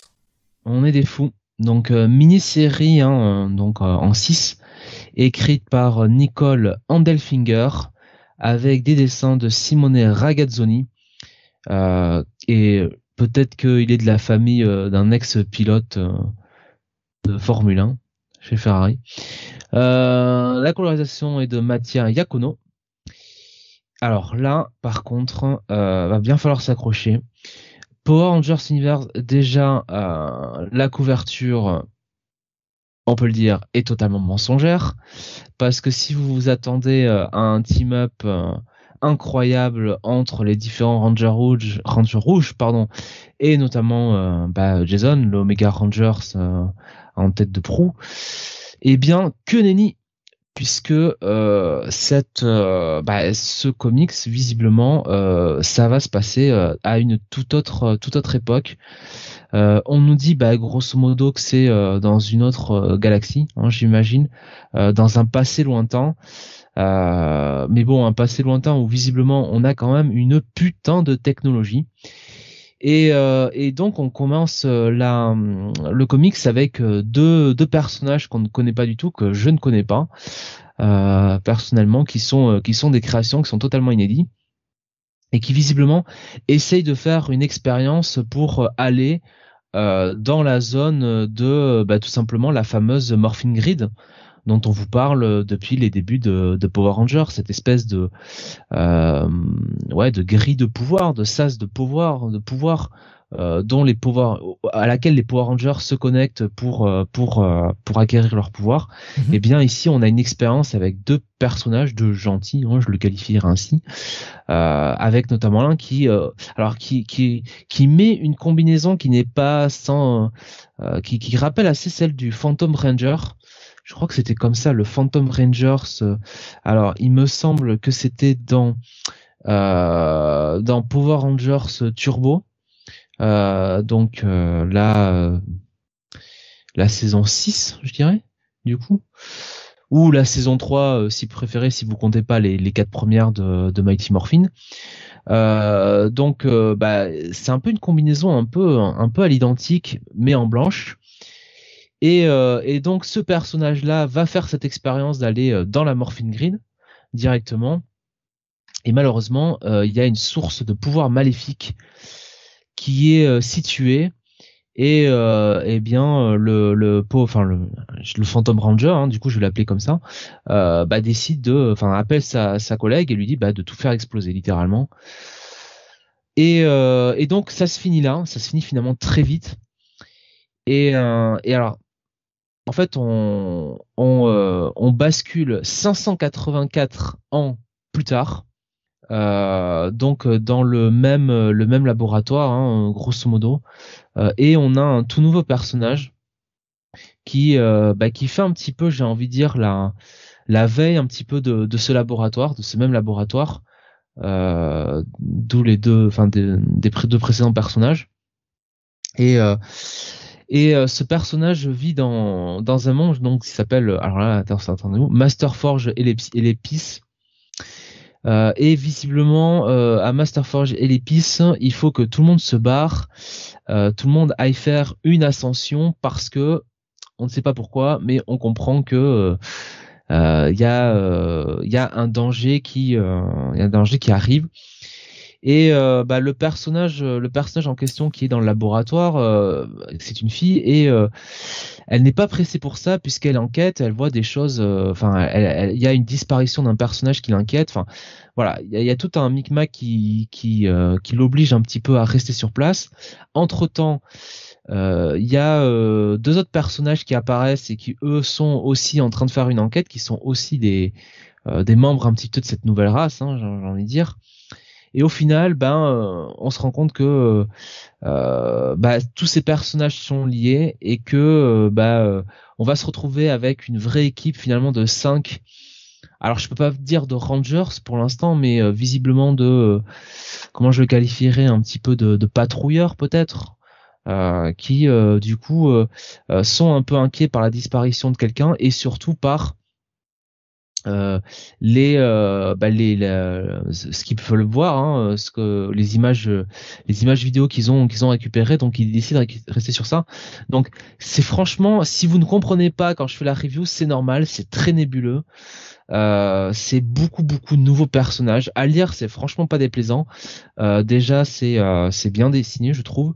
Euh, c'est avec un univers à part. Ça prend le risque d'aller vraiment sur quelque chose de tout nouveau euh, véritablement de, de vraiment euh, reprendre le concept de la morphine grid des Power Rangers euh, pour faire quelque chose de nouveau. J'ai l'impression quand même qu'on reste sur cette idée de Sentai puisque on, on nous présente quand même ces cinq personnages avec une couleur différente pour chacun puisqu'on a le rouge, enfin la rouge pour le coup, la bleue, la violette, le vert, le jaune, bref. Et euh, ça s'arrête là. Euh, le cliff est très, le cliff est intéressant. Euh, c'est une bonne mise en bouche. Après, est-ce que euh, est-ce que ça va pas perdre les gens qui déjà ont du mal à rentrer dans du Power Rangers? Je ne sais pas. Pour moi, ça passe. Pour moi, ce sera donc un bon petit bail. Ça me donne vraiment envie d'aller voir la suite. Mais je comprendrais fortement que les gens soient soient un peu soient un peu en difficulté par rapport à cette lecture. Je vois euh, Suro qui nous disait euh, tout à l'heure, quand, quand j'ai posté la cover, qui nous disait le, samouraï de, de Power Rangers. Alors t'as cité un Turbo. Euh, putain, moi je. Alors je suis content, ils ont remis euh, les Power Rangers sur Netflix. Ça c'est cool. Ah, ils ont remis toutes les saisons? pas, en tout cas, ils ont remis les Mighty Morphin parce que moi, c'est ce qui me. Ce qui ah oui, d'accord. Je sais pas si les autres, je sais, j'ai pas regardé si les autres étaient étaient là. Et du coup, j'ai enfin attaqué la saison 3 de Mighty Morphin. Ouais. Bon, voilà, c'est tout. Qui est celle quand euh, il y a Rita, enfin qui fait un, il y a, y a Lord un filtre d'amour euh, avec Lord Z. Oui, Lord Z, qui, euh, qui, a, qui a épousé Lord Z. Ouais. Mighty Morphin, c'est top. J'avais été jusqu'à Zéo, j'avais arrêté à l'époque, nous dit Spider-Man franchement, euh, les meilleurs, c'est à partir de In Space, euh, l'enchaînement In Space, Lost Galaxy, euh, Lightning Rescue et, Time Force, c'est vraiment très très bon.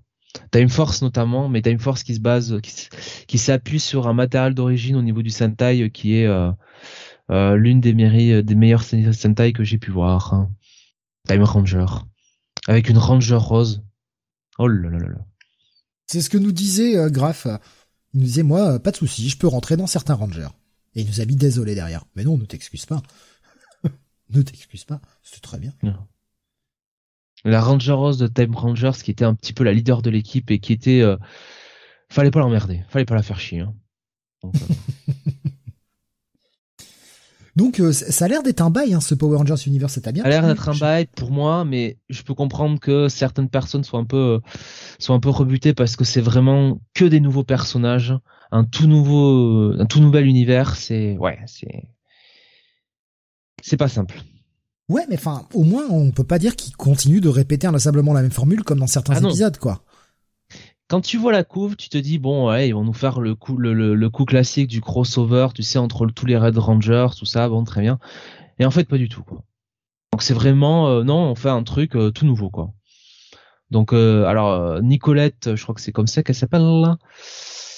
Nicolette Andelfinger, Nicole, pardon, Andelfinger, et bien kudos à elle parce que voilà, elle a essayé de faire un truc tout neuf, quoi enfin, de ce que tu en dis, j'ai comme l'impression qu'elle a l'air de connaître un peu sa continuité Power Rangers, quoi. Ben ouais, je pense. Je pense qu'elle la connaît très largement, ou que tout du moins, elle a lu tous les, les, les, comics euh, de, du run de Boom. Bien, bah donc euh, un bail, et puis donc euh, un autre bail pour le Power Rangers 14 qui était juste avant. On retourne chez DC avec la sortie du Robin numéro 9. Euh, je regarde. Euh, non, mais je, tu l'as lu, Jonathan, ou pas celui-ci du coup? Je, je, l'ai lu, mais je je l'ai pas mis en fait euh, quand j'ai fait mon, mon truc parce que je savais pas, avec toutes les reviews qu'il y avait, je savais pas si si c'était la place pour en parler, quoi, honnêtement. Oui, oh bah ça reste, ça reste, on va dire la la fin de de cette première histoire sur Robin c'est pas exactement le même arc, même si finalement on est sur le même fil rouge depuis le départ, hein, euh, ce tournoi sur cette île. Donc neuvième épisode, écrit par Joshua Williamson et avec Roger Cruz au dessin. Au bordel. Alors j'ai malheureusement euh, pas recherché, je suis désolé et euh, vous allez peut-être pouvoir me, me rafraîchir la mémoire, mais Roger Cruz il était pas sur les épisodes d'avant. Hein. Euh, non, je crois pas. Il me semble que c'était quelqu'un d'autre. Hein. Parce que, oui, Alors, je... cherche là, mais. C'était euh, Melnikov. Ouais, c'était Melnikov, ouais, c'est ça. Et là, on a Roger Cruz. Euh, est-ce que vous pensez que c'était le même Roger Cruz? Euh, bah, écoute, je je sais pas Pascal. Moi déjà, ça m'a fait plaisir de le revoir. Roger Cruz, c'est un mec que j'aimais bien, donc quand il dessinait les X-Men dans les années 90 notamment. Euh, son style a un peu évolué. En même temps, c'était il y a presque presque 30 ans, quoi. Ouais, en tout cas plus de 25 ans. Je sais pas. En plus, c'est un épisode, un épisode particulier. C'est-à-dire que on avait vu lors du dernier épisode, eh bien que on, savait enfin à quoi servait ce tournoi. C'était pour relâcher un démon qui va ravager la population hein, sur la fameuse Lazarus Island qui euh, bah, est sortie du corps du vainqueur du tournoi et euh, ben Robin va essayer de lui péter la gueule à ce démon. Il veut pas que le monde soit ravagé. Et puis c'est son héros, c'est c'est son boulot. Je veux dire, c'est un héros, donc euh, normal. Mais malheureusement, il va bien se faire poutrer le cul et il va euh, plus ou moins euh, tomber dans les pommes, dans les flammes vertes du, ce démon du Lazarus Pit, le, le fameux Lazarus Demon, et la voix du meilleur fantôme de l'univers, le fantôme d'Alfred vient le relever. Et on va voir plein de, moments où on va revoir le début de la carrière de Batman, où Alfred lui dit, bah non, mais regarde ce qu'il a fait ton père au début. Donc on va avoir des séquences de Year One qui vont nous être euh, redessinées par Roger Cruz. C'est assez surprenant. Je m'attendais pas à ça. Je trouve que le mec s'en sort plutôt bien et euh, j'ai adoré. Alors je vais pas le spoiler, mais j'ai adoré cette séquence, surtout la façon dont elle finit. Quand Alfred lui dit mais qu'est-ce qu'il a fait ton père? Quand euh, quand il est devenu Batman quoi Qu'est-ce qu'il a fait? Quelle est la première chose qu'il a faite? Et j'avais jamais vu les choses sous cet angle-là, perso. Il a coulé un bronze. Je n'avais jamais vu les choses sous cet angle-là et c'est génial.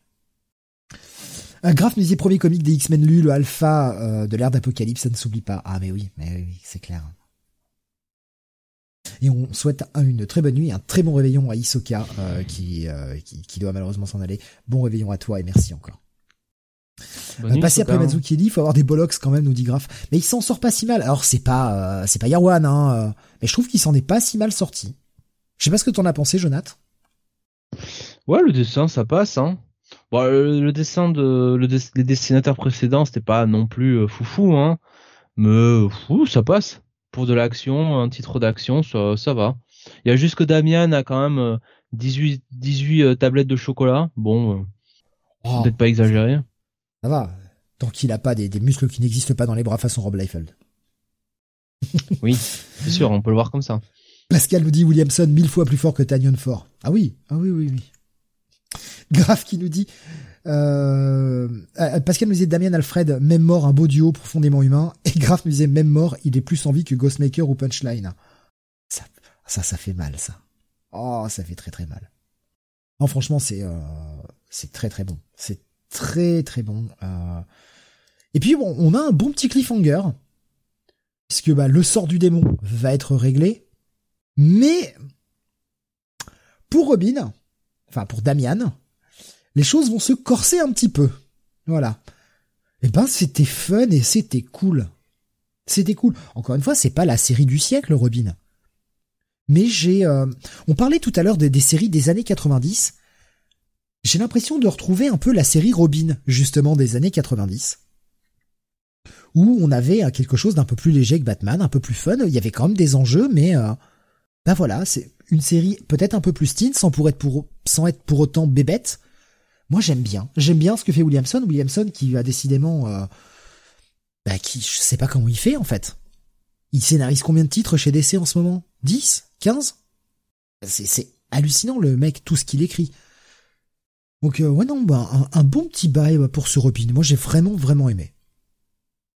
Oui, c'est toujours très très très plaisant. Effectivement, le cliffhanger, moi j'avoue quand même euh, que c'est un peu le cliffhanger qui relève mon intérêt euh, parce que je trouve que bon, euh, le coup du tournoi, euh, la baston, euh, bon, au bout d'un moment, si tu veux, ça commence vite à, à me courir un peu sur le sur le haricot.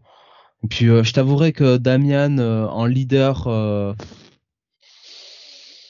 en leader des autres là, euh, bon, euh, comment dire, euh, j'ai un peu un peu roulé des yeux, hein, euh, je vais pas te mentir. Euh, mais après ouais, ça reste toujours une lecture plaisante, ça reste toujours, euh, ça reste toujours très sympathique. Euh, ouais ouais, c'est. euh, Alors je sais pas si t'as donné ta note encore, mais euh, Ah oui oui, moi j'ai j'ai dit un bail. euh, je dirais un petit bail ouais aussi, ouais ouais. Pascal nous disait, euh, pareil que une série plaisante et fun, et c'est ce que l'on demande pour une série comme celle-là. Ouais, c'est clair. Euh, Tommy nous disait sur euh, YouTube, ce que j'ai raté tout à l'heure, Roger Cruz a complètement changé de style, ce n'est plus l'imitateur de Joe Madureira. Moi, je préférais l'imitateur à l'original, mais après, ça c'est les goûts de chacun. Euh, depuis X-Men First Class, mini-série sans rapport avec le film X-Men. Et euh, il nous disait également, et ça c'est pour toi, euh, Jonathan, vous avez parlé de la. Ranger Rose de Time Force tout à l'heure. J'ai un oui. souvenir de l'actrice de la version US qui, qui avait une jolie paire de cuisses. et par ailleurs, elle est mariée avec l'acteur US du Ranger Rouge de Time Force. Effectivement, euh, Jen Scott, hein, n'est-ce pas, Jen Scott, euh, qui était aussi euh, un, sacré bout de femme, hein, faut le dire. Elle aussi, elle rentrait dans la catégorie, faut pas la faire chier. Donc visiblement, on avait bien casté les Rangers Roses hein, cette année-là. Pour en revenir à l'avis de Tommy, nous disait Pascal, Roger Cruz a imité Madureira pendant longtemps, il a fait comme lui, il a disparu des comics. Putain, mais ça trash talk pour cette dernière émission de l'année, c'est quand même... Et moi j'aime bien, j'aime bien. Euh, alors, donc, un petit bail pour toi, moi aussi un petit bail, voilà, je, je- Voilà. J'aime bien, j'aime bien euh, ce Robin et pourtant c'était pas gagné. Hein.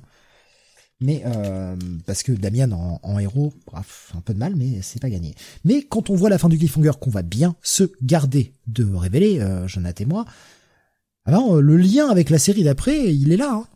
Il est là. Mais tu, tu sais, Steve, il reste encore des numéros pour qu'un personnage de DC le décapite hein, et qu'en soit, en soit débarrassé pour le reste des temps. hein. Donc euh, voilà, Oh, je sais Pour pas. faut juste espérer. Hein. pour répondre à sa question, Steve, Joshua Williamson, actuellement, euh, je comptabilise euh, quatre séries chez, euh, chez DC. Seulement? Et ouais. Batman, euh, Deathstroke euh, Incorporated, euh, Robin et euh, il y en a une autre euh, que du coup j'ai oublié. Ah, C'est pas lui qui, Euh. qui fait Justice League Incarnate? Voilà, c'est ça. Justice League Euh, Incarnate. ouais. Est-ce qu'il euh, il, fait- rien d'autre? Ça m'étonne. Je croyais qu'il écrivait encore d'autres trucs. Bon, c'est peut-être moi. Mais le mec, le mec est partout, quoi. Le mec est vraiment partout. Bah, quatre séries, pas quatre séries, c'est déjà pas mal. Ouais, ouais. Non, mais je, je, je sais pas. Je pensais qu'il y en avait plus, mais euh, Oui, parce que là, t'as quand même dit, il en a écrit euh, 10 ou une quinzaine. Je, je, je pense que personne n'a jamais fait ça. Enfin, j'espère pas, parce que par mois, ah, Stan Lee à une époque. bon, bon, on savait Euh. comment il écrit aussi, le mec. même Bendis, euh, même Bendis nous l'a pas fait. Hein. euh. Attends, il fait, il fait pas d'indé, euh, Williamson. Ah, peut-être, peut-être, peut-être qu'il fait des projets indés. En tout cas, Non, non, chez non, DC, il ne, il, fait quatre titres. C'est déjà pas mal. C'est déjà pas mal. C'est, c'est déjà le, c'est peut-être celui qui en a le plus en, en, en termes de titres réguliers. Parce qu'il y a des mois où il peut sortir euh, des one shots ou des trucs comme ça hein, aussi. euh, ça- arrive. Il est moins fort que Dan Mora, en fait, Williamson, nous dit Pascal. Et Aaron euh, a sorti trois numéros pour Marvel, rien que la semaine dernière, nous disait Graf. C'est vrai aussi, ouais. Les mecs, ils bossent, hein. Les mecs, c'est des ouf, hein. Hmm. Et euh, ouais, non, mais quand on a un mec euh, du talent de, de Williamson, c'est clair que t'as envie de le, envie de le faire bosser aussi. Parce qu'il te remonte bien la, la branche d'essai, quand même, en ce moment. hein. Sincèrement.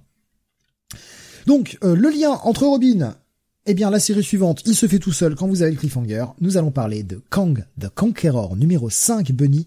La fin de la mini. Mini qui vous a euh, hautement plu, messieurs. Alors moi, j'ai lu que pour le moment le 1 et j'ai pas fini encore le 2.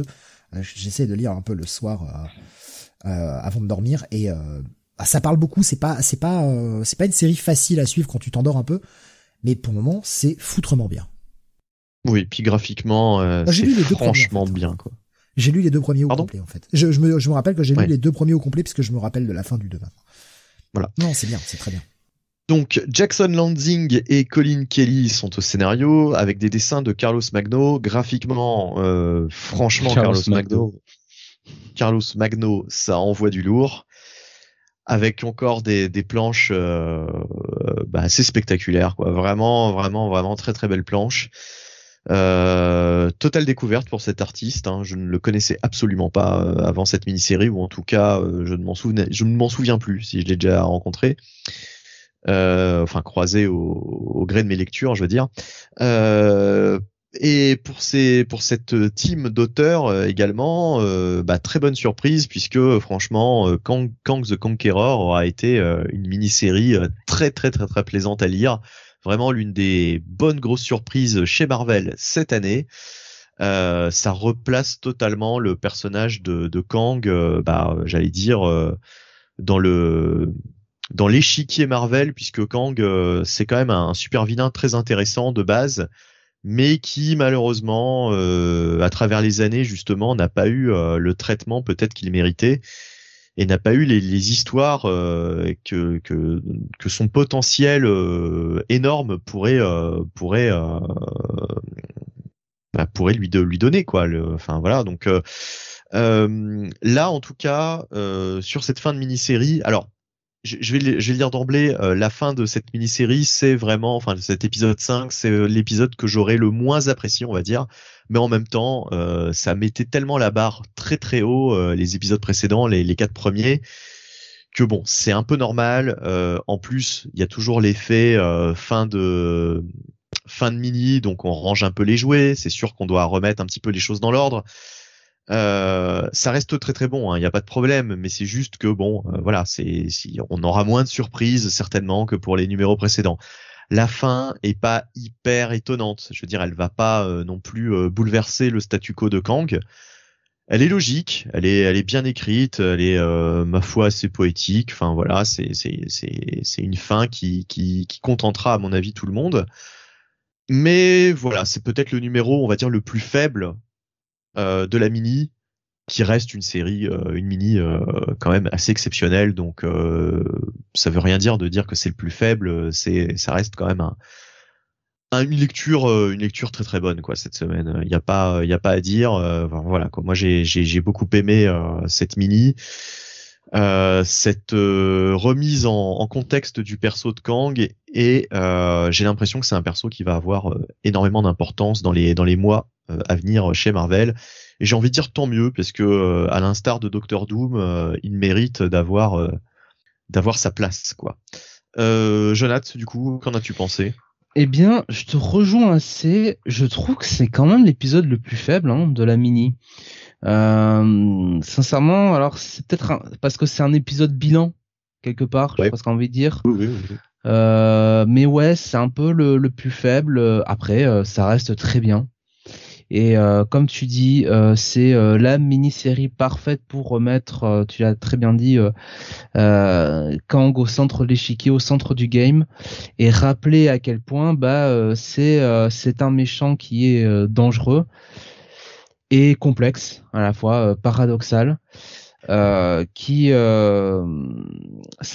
on en parlera après sur Timeless mais qui a des motivations qui sont un petit peu euh, sont un petit peu plus riches que simplement je veux dominer l'univers.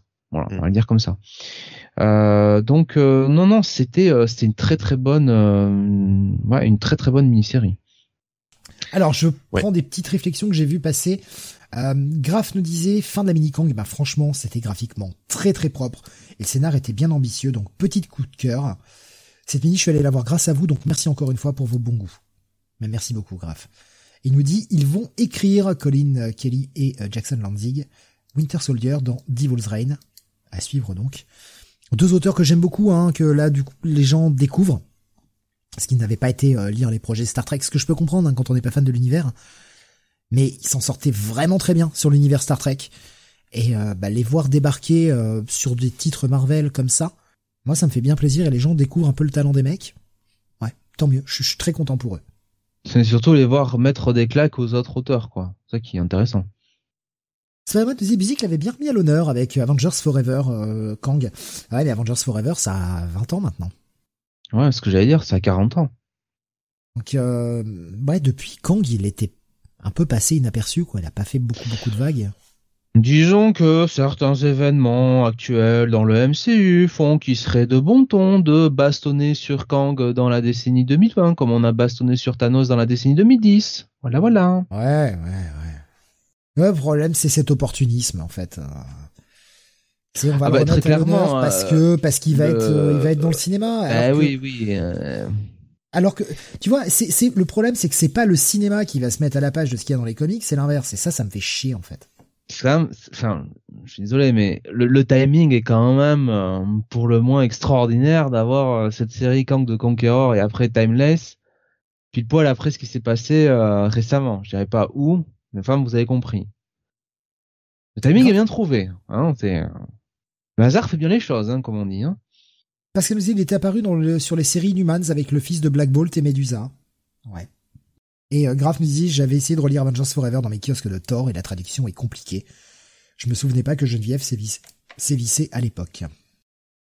Donc en tout cas, ce Kang the Conqueror pour vous deux, euh, gros bail et euh, presque un des petits coups de cœur de l'année si je comprends bien. Oui, totalement. C'est l'un des coups de cœur de l'année. On continue avec, eh bien, ce qui en découle, c'était annoncé, c'est le fameux Timeless, ce qui est un peu le, point de ce qui va lancer cette année, en fait, un peu comme on avait eu... Euh...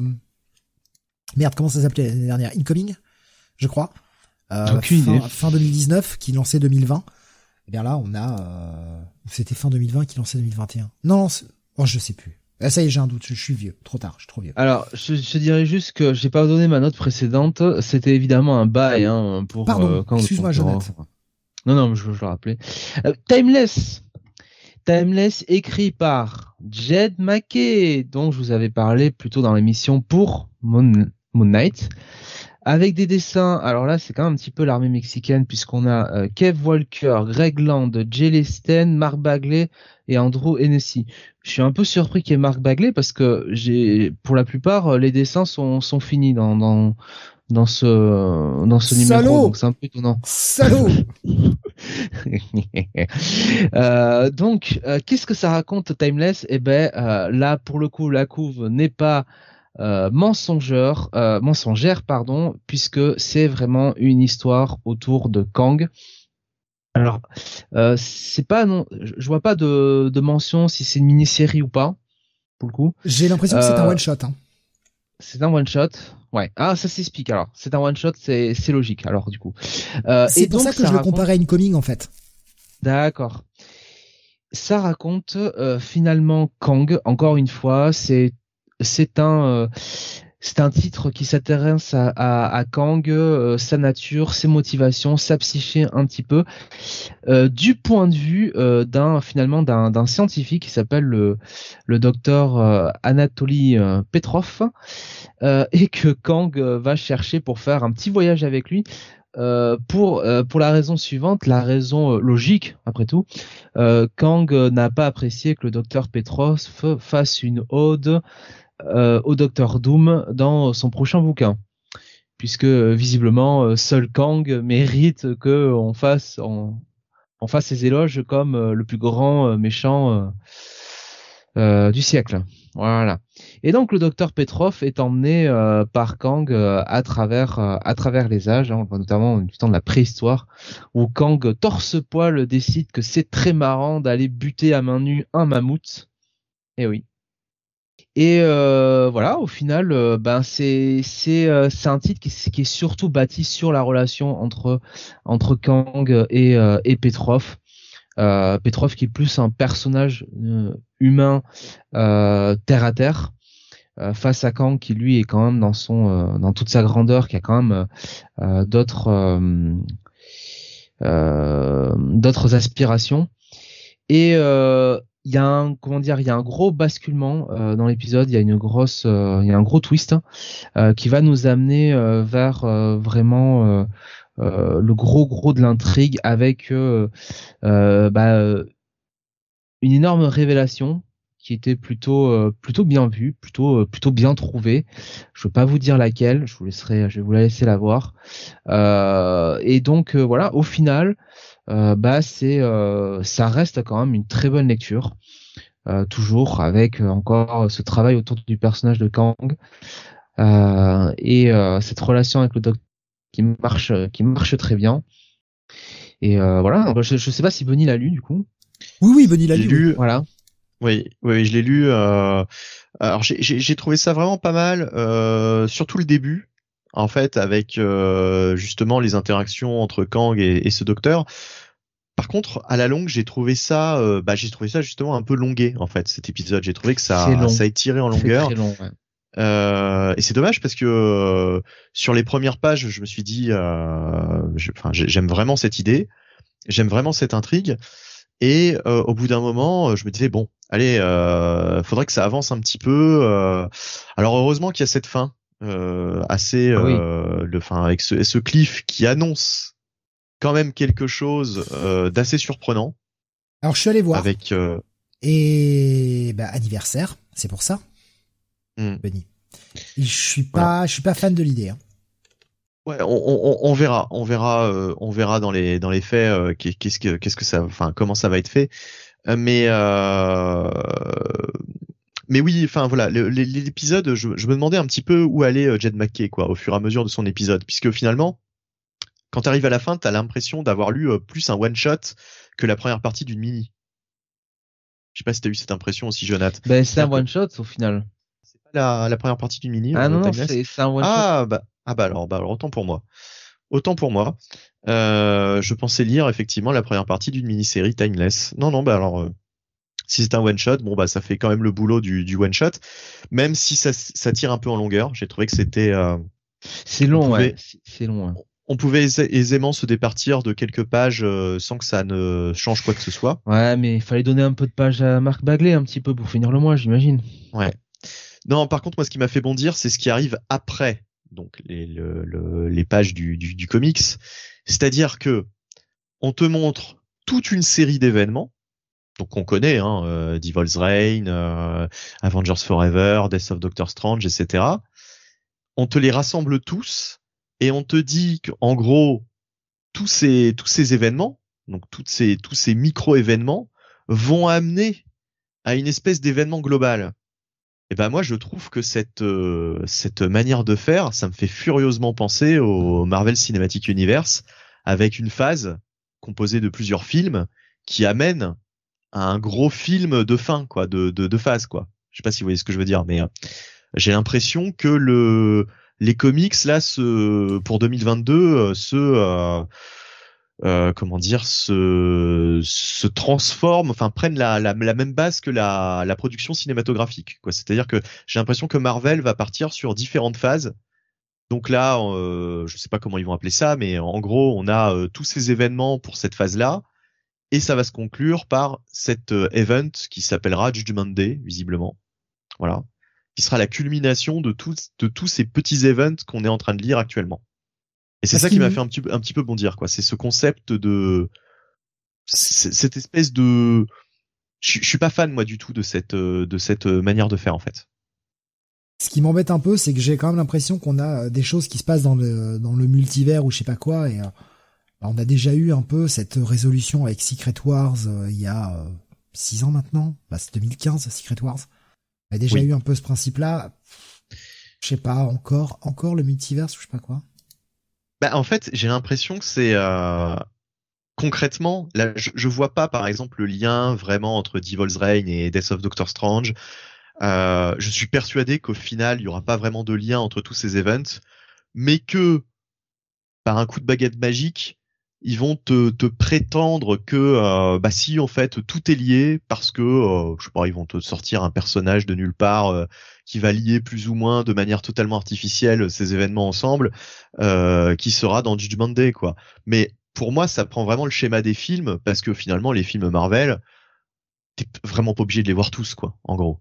C'est c'est c'est c'est toujours le piège c'est c'est une fausse une fausse une fausse impression pour te pour te pousser à tout voir euh, mais en fait, tu te rends compte que quand tu les as tous vus, bah, euh, t'aurais pu simplement euh, voir juste les Avengers. Ça n'aurait pas gâché ta ton visionnage pour autant, quoi. Tu vois ce que je veux dire? C'est vraiment, euh, c'est vraiment très artificiel. Et j'ai l'impression vraiment de voir cette même construction maintenant dans les dans les comics, quoi. Jonathan, ton avis là-dessus? Ah ben oui, oui, oui. Il y a un peu, il y a un peu cette idée-là. Ça m'a pas ça m'a pas choqué euh, sur euh, sur euh, sur cet épisode-là. Après, bon, les teasers.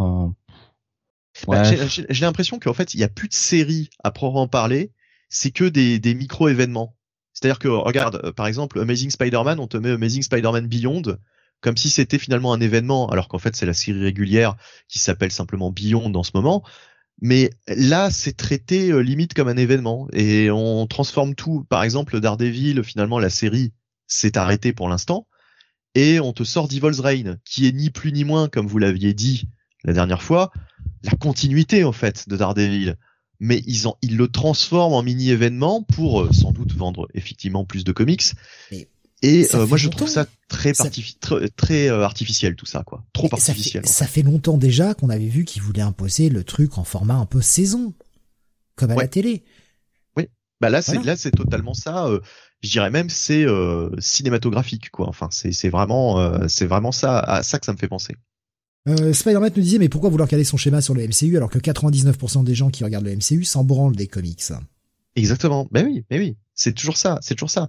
Et inversement, je dirais à plus forte raison, nous lecteurs de comics, on s'en fout complètement du MCU. Graf répondait, bah maintenant les spectateurs ciné sont tous des experts avec des guillemets du multiverse.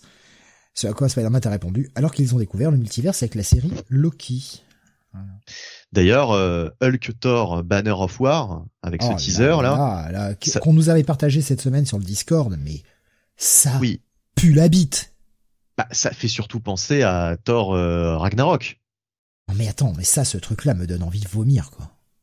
J'ai l'impression de voir une adaptation de Thor Ragnarok. Alors là, c'est l'inverse. C'est plus les comics qui vont inspirer les films, et c'est ça qu'on redoutait. C'est les films qui commencent à inspirer les comics. Parce que là, c'est totalement du Thor Ragnarok sur papier, quoi. Après Thor Ragnarok, il y a quand même un peu de World War, de Hulk aussi, enfin, ou Planet Hulk, je sais Il y a aussi, il y a aussi, il y a aussi ça. Mais là, euh, revoir, enfin, si tu veux, voir Thor face à Hulk dans une arène, tu penses forcément à, Thor Ragnarok, tout de suite. Plus qu'à World War Hulk. Parce que Thor n'était pas là dans World War Hulk. Ah non, je pense à un mauvais épisode de Jason, Jason Aaron sur les Avengers. Aussi, aussi. Mais euh, d'ailleurs, je sais pas qui fera Hulk Thor Banner of War, je, je ne sais plus. Hein. Là, il n'y a pas le nom des euh, des équipes euh, des équipes créatives. Euh, mais enfin voilà, enfin c'est parenthèse, mais moi ça m'a ça m'a un peu agacé quoi. Je, c'est, enfin, voilà. Pour moi, les comics ne sont pas, ne devraient pas fonctionner comme les films. Bon bah, euh, du coup, pour ce timeless, votre note finale, messieurs, pour que l'on puisse avancer. Alors, ce sera un petit bail, non? Oui, un petit bail, quand même. Un petit bail, c'est, c'est quand même pas mal. C'est quand même pas mal. On passe un bon moment. Eh bien, on va continuer avec un autre titre d'essai. Euh... Ah, j'attends quelques. Alors, je, je, reprends pardon quelques trucs euh, qui, euh, qui qui sont passés sur le chat. Graf nous disait Donny Cates en mode automatique. Euh, voilà, Donny Cates il s'en bat les couilles de Hulk, nous disait Spider-Man. J'attends les épisodes avant de me prononcer, mais apparemment oui, c'est Donny Cates qui va faire Banner of War. Après, quand on regarde le banner, enfin le Hulk que l'on voit sur l'espèce de cover que l'on a, ou en tout cas poster preview, c'est le Hulk de Hulk. C'est le Hulk de la série actuelle. Ouais. Donc, bon. Moi, il y a de la cohérence. On pourra pas leur reprocher de pas être cohérent. Déjà un minimum. Allez, on passe à Refrigerator Full of Heads qui sort chez euh, DC dans le Black Label, mais aussi le Joe Hill Comics, euh, le Hill House Comics, pardon. Donc on ne sait plus dans quel label c'est en fait. C'est un peu le problème, c'est qu'au bout d'un moment, on ne sait plus. Refrigerator Full of Heads qui est euh, écrit par je reprends les crédits, pardon, euh, Rio Ewers, dessiné par Tom Fowler avec un ancrage de Craig Tailferrer, Tailfer, pardon, Tailfer et Tom Fowler, excusez-moi, c'est euh, écrit euh, difficile à, à, prononcer. Euh, ah peut-être Taillefer, oui, Taillefer. C'était un I mais on aurait dit un L. Bon bref. Donc c'est Craig Taillefer. On avait euh, donc bah, le, principe de la série qui nous avait été dévoilé euh, vraiment dans, l'épisode 1 et 2, et euh, les deux nous permettaient de voir où allait partir la série. On avait ces deux agents un peu sous couverture qui venaient pour enquêter sur cette hache, hein, cette hache que vous avez vu dans la première série Basket Full of Eight, Heads, pardon, qui quand on coupe les têtes, eh bien fait que bah, les têtes continuent de parler. Et on avait eu une séquence de massacre à la fin de l'épisode 2 avec le chef des bikers qui se faisait trancher la tête et qui essayait de s'enfuir mais euh, se retrouvait perdu au milieu de la de la forêt. Et il va euh, bah, continuer d'essayer de rejoindre la chef, celle qui leur donne les ordres, parce qu'ils sont à la recherche de cette hache. Et on va comprendre un peu pourquoi ils sont à la recherche de cette hache. Il faut regrouper le set de quatre artefacts et on va découvrir les artefacts. Ce qu'on avait vu June revenir dans l'épisode précédent, et June a été enlevée par le gang de bikers parce que la chef veut savoir où est passée cette hache, et June est la dernière personne qui avait cette hache. Et on va avoir donc les quatre artefacts qui vont nous être décrits, avec leur pouvoir. Beaucoup d'inventivité, beaucoup de, délire, et c'est vraiment, vraiment très très fun. Surtout que bah, la suite nous promet une énorme baston, puisque la couverture des deux agents est en train de tomber petit à petit il commence à ne pas se faire d'amis euh, de façon locale puisqu'on avait déjà le problème avec les bikers, maintenant c'est le problème avec la loi. Mais euh, cet épisode va beaucoup se centrer sur la, chef Erika Fury, donc la leader euh, du groupe de, motards qui s'appelle les Berserkers. Franchement, ça, déroule bien, ça avance tranquillement, sans. Alors, ça fait pas du surplace, ça va pas non plus à 100 à l'heure, mais j'aime beaucoup Basket Full of Heads. Alors, il y a, y Spider-Man qui nous dit, euh, d'abord j'ai cru que c'était une blague, euh, le, réfrigérateur full of heads avec la, cover. Euh, c'est surtout que revenir avec ça après avoir fait Basket Full, ça me faisait un effet de tome 2 en mode nanar. Mais non, pas vraiment. Déjà, c'est pas écrit par Joe Hill, mais je trouve que le, le pitch est parti sur une bonne idée de continuer l'univers et de le développer un peu, de rajouter des trucs. On est un peu plus dans le mode action, mais je trouve pas que ça fasse nanar c'est plutôt pas mal. Alors oui, il y a des idées nanar, hein, le, la tête de requin, tout ça, c'est ça fait un peu nanar, mais ça fait grandiloquent en fait. C'est plutôt fun et c'est plutôt solide. C'est pas c'est pas en mode je m'en bats les couilles. Voilà, bah c'est c'est tout euh, ce que j'ai à dire. Grosso modo, tu l'as pas lu, Jonathan, ce 3 Ni toi Non, j'avais lu les deux premiers et euh, j'avais euh, j'avais beaucoup aimé. Et toi non plus. J'ai pas eu le temps de lire le troisième. Tu, tu n'as pas lu le 3, je crois pas. Donc voilà, un petit bail. Moi j'aime beaucoup ce que fait la série. Alors, on verra ce que ce que ça a donné si ça passe qu'à série en route, mais pour le moment en tout cas ça reste ça reste engageant. C'est euh, à la rigueur. Problème serait peut-être Tom Fowler qui est pas incroyable au dessin. C'est correct, mais euh, pas incroyable. Ouais. Pas Et euh, le coup du cerf qui tient la tête, c'est pas mensonger. C'est juste raconté différemment, mais c'est pas mensonger. Allez, on continue avec, euh, eh bien, la blague, la blague. Parce que Jonath, hier, m'a dit, oui, euh, petite bite, t'as pas été lire Joy Operations 2, moi j'y suis allé. Ah si, je l'ai lu maintenant. Donc, je me suis dit, allez, je vais pas le laisser tout seul là-dessus. J'y vais. Et horreur, horreur de découvrir sur le conducteur que j'étais le seul à l'avoir lu. Je me suis dit, putain, je me suis tapé cette merde de Bendis tout seul. Bon, Jonathan Ah oui, bah oui. Fucking Jonathan. Alors, je vous préviens, la review va être courte. Hein. Cri, si on veut, par Brian Michael Bendis. Dessiné par Steven Byrne, qui doit, je pense, participer au scénario. Putain, le 1 avait été une torture à lire. C'était Ouais. vraiment mauvais. C'était Ah oui. mauvais. Le 2 est pareil. C'est dégueulasse. C'est c'est nul. C'est insupportable. C'est 28 pages. Bon, peut-être un peu moins. Allez, 25 pages. Alors, De chiasse. Allez, je vais, je vais, je vais replacer le pitch vite fait. On a cette meuf qui s'appelle Joy, hein, qui gère, enfin, qui est la- un peu la, la chef protectrice de, euh, du, de la responsable de son, de son univers, de sa ville. On sait pas trop comment ça marche parce que on va pas se faire chier à trop dévoiler les trucs. Hein. Ce serait, ce serait quand même bizarre d'expliquer comment le monde marche dès l'épisode 1 ou 2, hein, quand même. Faut que les gens devinent. Hein. On va garder des surprises pour la suite. Ah, mais si je comprends pas comment marche ton univers, mec, je- on sait pas si ce sont des réalités, on sait pas si ce sont des, si ce sont des villes-États, on, on ne sait rien. Tout ce qu'on sait, c'est que chaque, enfin, on va dire chaque nation, on va les appeler comme ça, à défaut d'autre chose, chaque nation est gérée par un dirigeant qui ont plus ou moins des accords pour que euh, tout marche de concert pour tout le monde. Sauf que, euh, eh bien, euh, merde, c'est comment s'appelle? Miss Menteuse. Oh, putain, ce nom de chiasse. Miss Ouais, Menteuse Miss Menteuse. euh, a décidé de faire un putsch et euh, bah, de, de prendre un peu le pas sur tous les autres.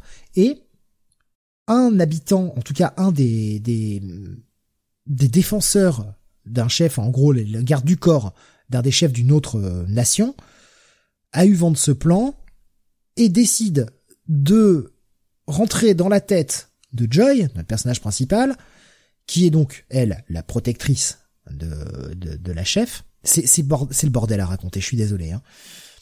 Et de lui dire, ah là là, ta chef, elle va faire n'importe quoi, elle va faire en sorte que tout le monde crève, il faut que tu nous aides à l'arrêter. Sauf que Joy a dit, mais non, je m'en fous, moi, en fait. Et donc, tout l'épisode, pendant 25 pages, c'est Joy qui dit nanana je t'écoute pas et l'autre qui fait écoute-moi on va tous mourir nanana je t'écoute pas 25 pages comme ça. C'est de la merde. C'est de la grosse merde. C'est pas possible. C'est pas possible d'écrire aussi mal. C'est pas possible Non, puis ça raconte rien en fait. mais non Parce que indépendamment de, de ce dialogue infernal entre Joy et cette voix intérieure dont on essaie toujours de savoir euh, euh, qui elle est, euh, en fait, on n'en sait pas beaucoup plus sur euh, le, le trust, hein, j'imagine qu'on peut le dire comme ça, enfin le- l'entreprise, la big corporation pour laquelle travaille travaille Joy, pour laquelle Miss Menteuse est la, la propriétaire. On ne sait pas trop non plus ce qui se passe dans ce monde, à quelle époque on est, enfin on connaît rien du système politique, on connaît rien des enjeux, et en fait, on ne sait rien de ce que va raconter Brian Bendis, à part un dialogue de sourds, de entre Joy et sa voix intérieure. Ça fait un peu léger quand même, hein C'est ouais, c'est franchement. Mais putain, je veux dire, on a quand même une séquence qui dure 10 pages où la meuf s'auto-shoot avec un espèce de calmant, on sait pas trop ce que c'est, pour s'endormir. Pour pas entendre la voix. Et elle se réveille, elle fait "Oh, il y a plus la voix." Et la voix lui fait "Bah si, je suis toujours là." Oh, elle se re-shoot derrière pour se réendormir avec le même effet nul. Mais putain, mais comment on peut écrire ça et se dire "Je fais de l'art." Ouah, je vous raconte un truc. Comment on peut oser encore s'appeler scénariste et créateur en écrivant de la merde pareille? Mais à ce niveau-là, le mec nous troll. Il peut pas clairement arriver en fin de journée et se dire Ah, j'ai fait un truc génial. Je suis trop fier de moi. Le mec, il peut pas se regarder dans une glace en disant j'ai fait le j'ai fait le meilleur. Là, j'ai sorti le meilleur de ma production. C'est pas possible. Ce mec a un grain. Il est fou. Alors, au bout d'un moment, Steve, il y a quand même aussi le travail des éditeurs, quoi. Tu vois, quand t'es éditeur, euh, t'as le droit aussi de lire ça et te dire bon, euh, il y a un petit problème là quelque part, mon cher Brian. Euh, elle est où l'histoire euh, globalement? Tu vois? Je, franchement, là, ces deux épisodes pouvaient être réduits en un, sans problème, quoi. Ça tire en longueur, c'est tous les défauts de Bendis. Ça, ça, ça, vraiment, ça tire en longueur pour rien. Je vois euh, les gens qui disent euh, sur le, chat, euh, pourtant il a fait des bons trucs avant Bendis, mais là il faudrait vraiment qu'il arrête les comics. Bah, de là arrêter, je sais pas, mais au moins prendre une vraie pause, quoi. Il lui faut une année sabbatique pour qu'il se recharge créativement parlant. Il va pas arrêter la Justice League là justement. Hein? Ça nous ferait des vacances? Bah, il me semble. Hein. Moi, j'ai vu ça, j'ai vu ça passer. Alors, je sais pas si ça peut être corroboré par des gens du chat. Moi, ça m'étonnerait pas que que DC le fout dehors on a déjà le mec qui a, qui a viré toutes ses créations, euh, tous ses créateurs owned, parce qu'il était chez Marvel quand il avait chez DC, il a amené tous ses créateurs owned avec lui, chez DC. Là, il les a tous balancés chez Dark Horse. Ça m'étonnerait pas que le mec se barre de DC, en fait. Mais ça a été un, un, échec cuisant chez DC, Bendis. Ça a été un total non-événement. C'est-à-dire que tout le monde s'en fout, quoi, finalement, de ce qu'il a fait euh, chez DC. Mais tu te rappelles les, les, les pages promo qu'on avait? Bendis is coming? Oui, oui, ça c'était avant qu'il commence sur Superman. Après, en quelques mois, tout le monde s'est dit bon, c'est de la merde. Euh... Et puis quand il est parti de Superman, enfin, ça n'a pas fait grand bruit, quoi. Quand il est arrivé sur Justice League, je, enfin, je, je, connais personne qui, qui, qui, suit Justice League. Le mec a euh, chié sur la Légion. Ouais. Bah, c'est, au fait, il aura juste servi effectivement à éventuellement faire lire d'anciens épisodes de la Légion à un certain lecteur. J'ai l'impression que Sam est allé lire euh, euh, d'anciens épisodes de la Légion, donc au moins ça aura servi à ça. Mais par contre, euh, oui, ce qu'il a fait ouais, lui. mais il avait envie de Légion avant, en fait. Il a pris, il a lu Bendis parce qu'il y avait que ça qui sortait, en fait. Mais il avait une hmm. envie de Légion. Et comme il y avait que ça, hmm. bah, il s'est jeté sur ça. Hmm. Whisky Jack, mais j'ai l'impression.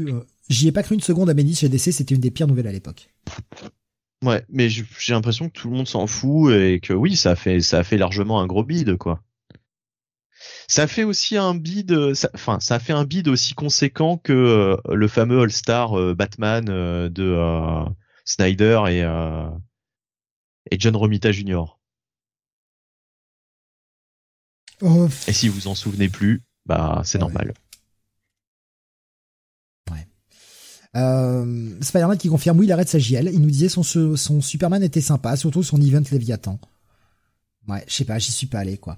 Magic Toad nous dit sur euh, sur YouTube euh, ben, euh, Bendis chez Dark Horse, ça fait mal au derche. Léviathan, franchement, j'ai lu le premier, la première partie parce qu'il y a eu un, il y a une suite, je crois. c'était correct, mais c'était pas, c'était pas non plus hyper transcendant. Quoi. Honnêtement, et j'ai oublié dans les grandes largeurs euh, ce qui s'y passait. Marvel était content de son départ, mais ils ont souhaité bonne chance à DC, nous dit Pascal. Whiskey Jack nous dit, ça me rappelle aussi Straczynski sur Superman et Wonder Woman. Sauf que là, j'en attendais quelque chose. Ouais, ça n'avait pas été ouf hein, sur, sur Superman Straczynski, malheureusement. Non, très clairement. Euh, Très clairement, c'était très décevant et euh, d'ailleurs, il était parti euh, des deux titres. Hein. Euh, il était parti des deux titres. Il avait été remplacé. c'était pas, enfin, il a, il a pas terminé son, son run quoi. Vivement la collab Bendis Mignola nous proposait sur Oh merde. Oh merde. Putain, ça, ça serait moche. Bendis sur Hellboy. Bendis Bagley. ah non, arrête, arrête, pitié.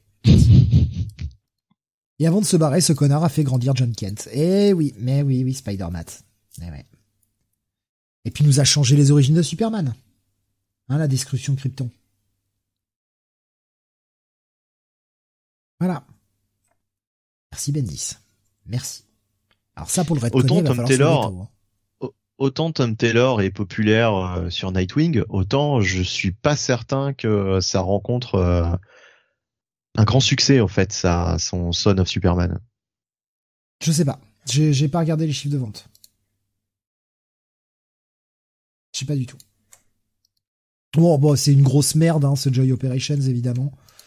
Faut attendre vraiment le cliff pour que ça bouge un peu et...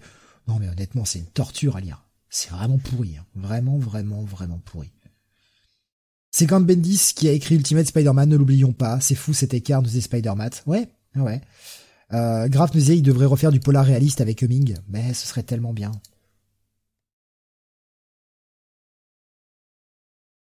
Bref, gros passe. Gros passe. Et puis franchement, enfin, c'est pas c'est pas si ouf que ça visuellement. Il y a deux trois tentatives, mais bon, c'est pas pas incroyable. Allez, on retourne chez Marvel et là, on attaque le gros Devil's Reign numéro 2. Oh, on attaque le gros, tu dis ça pour le pour le caïd. Ouais, arrêtez de m'attaquer. Je vais riposter. Euh, donc euh, oui, Devil's Reign numéro 2 euh, par Chips Darsky, Marco Cecchetto au dessin ou Keketo d'ailleurs, je ne sais pas en fait. Keketo. Keketo. Keketo, la quéquette. oui. Alors, euh... qu- pardon? Qui? Qui quoi? Quête. Oui. Oui, ok, d'accord. Merci, Jonathan. Euh, à la colorisation, on retrouve Martio Meniz euh, et un lettrage de Clayton Coles. Voilà, comme ça, on aura fait la, totale. Euh, donc, ou Coles d'ailleurs, je ne sais pas comment on le prononce. Euh, donc oui, suite de ce Devil's Reign qui, pour sa première partie, m'avait j'étais le seul à pas mettre un, bail justement puisque euh, pour moi c'était une espèce de de pot pourri de plein de trucs qu'on avait déjà vu dans des events Marvel et euh, ça me ramenait à Civil War et à plein d'autres choses, au Dark Reign, etc., etc. Et je trouvais que c'était un petit peu euh, du réchauffé. Et bien là, deuxième épisode et ma foi, j'ai trouvé euh, justement que ça se recentrait beaucoup plus sur les intrigues autour de Daredevil, autour de la série, euh, la série, la série, euh, la série phare quoi, le, la, série, euh, la série Daredevil quoi, tout simplement, de de Chip. Donc euh, là, on retrouve beaucoup plus, bah, effectivement, euh, ce sympathique euh, avec, on en apprend un peu plus sur ses sur ses motivations, enfin sur ses motivations et surtout sur les moyens qu'il va employer pour arriver à ses fins. Euh, on avait déjà vu dans la à la fin du numéro 1 euh, ce qu'il avait euh, ce qu'il avait entrepris et là on comprend mieux euh, à quelle fin il va utiliser ses nouveaux pouvoirs, on va dire ça comme ça.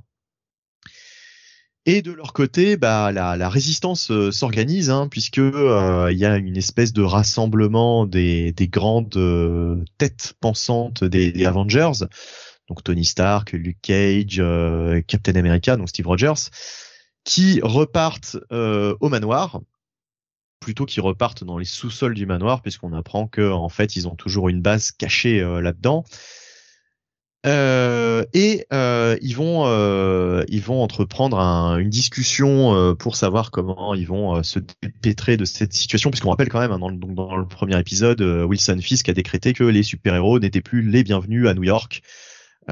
Et il a reformé les Thunderbolts pour les traquer et les les jeter en prison si jamais ils ils commettaient des, des troubles à l'ordre public on va dire ça comme ça et il y avait eu notamment cette espèce de déclaration publique de, Luke Cage qui avait fait grand bruit. Et justement, euh, dans cette discussion avec les Avengers, euh, eh bien, euh, on voit un twist qu'un de nos auditeurs avait vu venir, ou en tout cas qu'il avait, dont il avait émis la- Et ben, ça arrive dès ce second numéro. Donc, euh, on va pas révéler de quoi il s'agissait, mais en tout cas, euh, c'était bien vu et effectivement, ça prend cette direction. On retrouve aussi les quatre fantastiques puisque dans le premier épisode, on rappelle que le Docteur Octopus s'était emparé de euh, la base, enfin le, le, le, le, le Baxter Building, tout simplement, la base des quatre fantastiques. Et d'ailleurs, on va voir pourquoi. Euh, pourquoi le Docteur Octopus s'est emparé euh, précisément du, du bastion des, des quatre fantastiques. Euh, voilà, il, va y avoir pas mal de pas mal de, choses euh, qui vont se préciser dans ce numéro que j'ai trouvé euh, beaucoup moins bordélique que le premier. hein. Là, on, on recentre un petit peu le le, propos. Il y a aussi toute une partie, on le voit en couverture, hein, avec avec Spider-Man, alors pas avec Peter Parker, évidemment. Alors ça, c'est plutôt bien fait, c'est plutôt appréciable. Euh, il est euh, dit, il est euh, référencé que Peter Parker est à l'hosto et que donc c'est Ben Reilly qui, pour l'instant, a repris le, costume de Spider-Man. Et donc c'est Ben Reilly qu'on va retrouver dans une situation un peu périlleuse face à l'un de ses ennemis de toujours, j'ai envie de dire. Voilà. En tout cas, on va avoir pas mal de petites révélations aussi sur bah, les divers plans de, de Doc Ock. Et voilà. En gros, en gros, euh, tout ce que contient ce, ce, ce, numéro 2, euh, sans trop en dire, hein, puisque sinon on va rentrer dans le dans le lourd, dans le spoiler. Euh, mais j'ai trouvé ça beaucoup plus, ouais, beaucoup plus. ça, ça partait moins dans tous les sens, et je je vois mieux ce que veut raconter Chip Zdarsky. Et ça m'a fait plaisir qu'il revienne un petit peu aux bases, euh, qu'il se recentre un petit peu en fait sur sur le côté Daredevil et, et Wilson Fisk quoi je, vais vous laisser la parole. Oui, bah écoute, euh, très bon numéro 2, encore une fois. Euh, moi, de toute façon, dès le premier numéro, dès numéro 1, je trouvais que euh, toute cette intrigue autour de un peu cette ressuscité de Civil War, la, la, la registration, enfin je sais plus comment ils disent là, le, le recensement, on va dire, de, des, des super-héros, de leur identité secrète, moi, pour moi, tout ça, c'était un peu un écran de fumée que euh, qui était allumé par euh, par le, le, Kingpin pour euh, pour faire son petit son petit plan de son côté. Et effectivement, ce numéro 2 le, le montre. Et clairement, oui, on est, euh, on est de toute façon sur la suite de euh, du run de Daredevil par par Chip Zdarsky euh, pendant 36 numéros.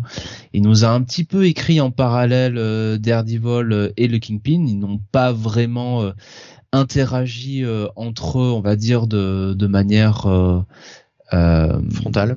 Frontale plus, euh, enfin quand il, finalement quand on les a vus l'un avec l'autre, c'était pour euh, la, la, bataille de Death Kitchen euh, côte à côte.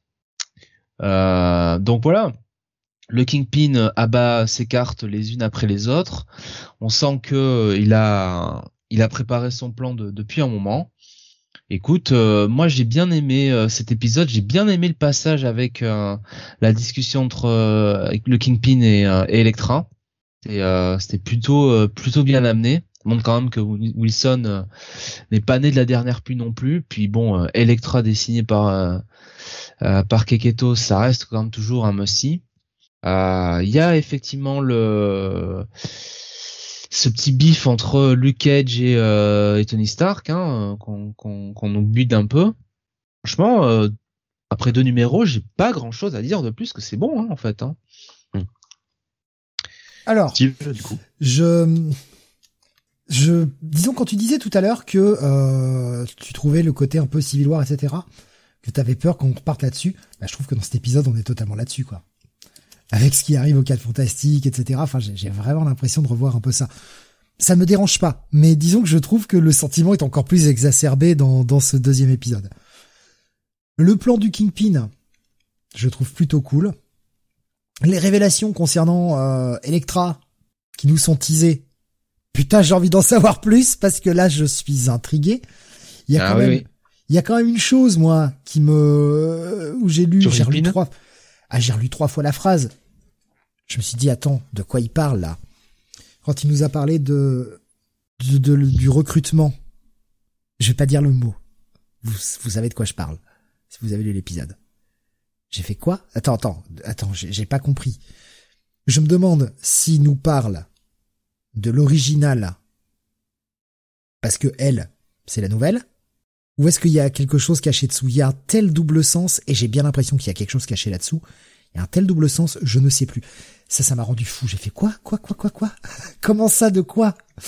Je peux vraiment pas le dire. Sur, je veux pas sur quel euh, sur quel personnage du coup Sur quel euh, sur quelle ah bah C'est euh, la, la, discussion entre entre Kingpin Electra et, Kingpin vraiment au tout début du hmm. numéro quand il parle. D'accord, ok, ok. Hmm. Chercher à recruter quelqu'un. Hmm. Et, et, et par rapport à un personnage original et, je, et je sais pas où il veut en venir et, et ça m'intrigue. Le choix du nouveau maire, en tout cas de celui qui se présente face au Kingpin, il y a tellement de bons trucs le plan de le plan de de, de, de Otto, même si je n'aime pas Otto version film. Ça m'emmerde. Ça m'emmerde. Vraiment. Euh, surtout que c'est pas l'auto qu'on a dans Amazing Spider-Man, donc euh, au niveau du au niveau du design. Ouais, mais par contre niveau niveau plan, euh, c'est celui qu'on a depuis depuis longtemps. Ouais, ah oui, non, mais c'est c'est juste son design. Je c'est le design du Cinematic ah Ça, ils peuvent se le foutre au cul et se torcher avec les sketchbooks. Je ne veux pas voir ça, en fait. Il y a un design de personnage, arrêtez de changer les personnages pour qu'ils correspondent au film. Ce n'est pas dans ce sens-là que ça marche.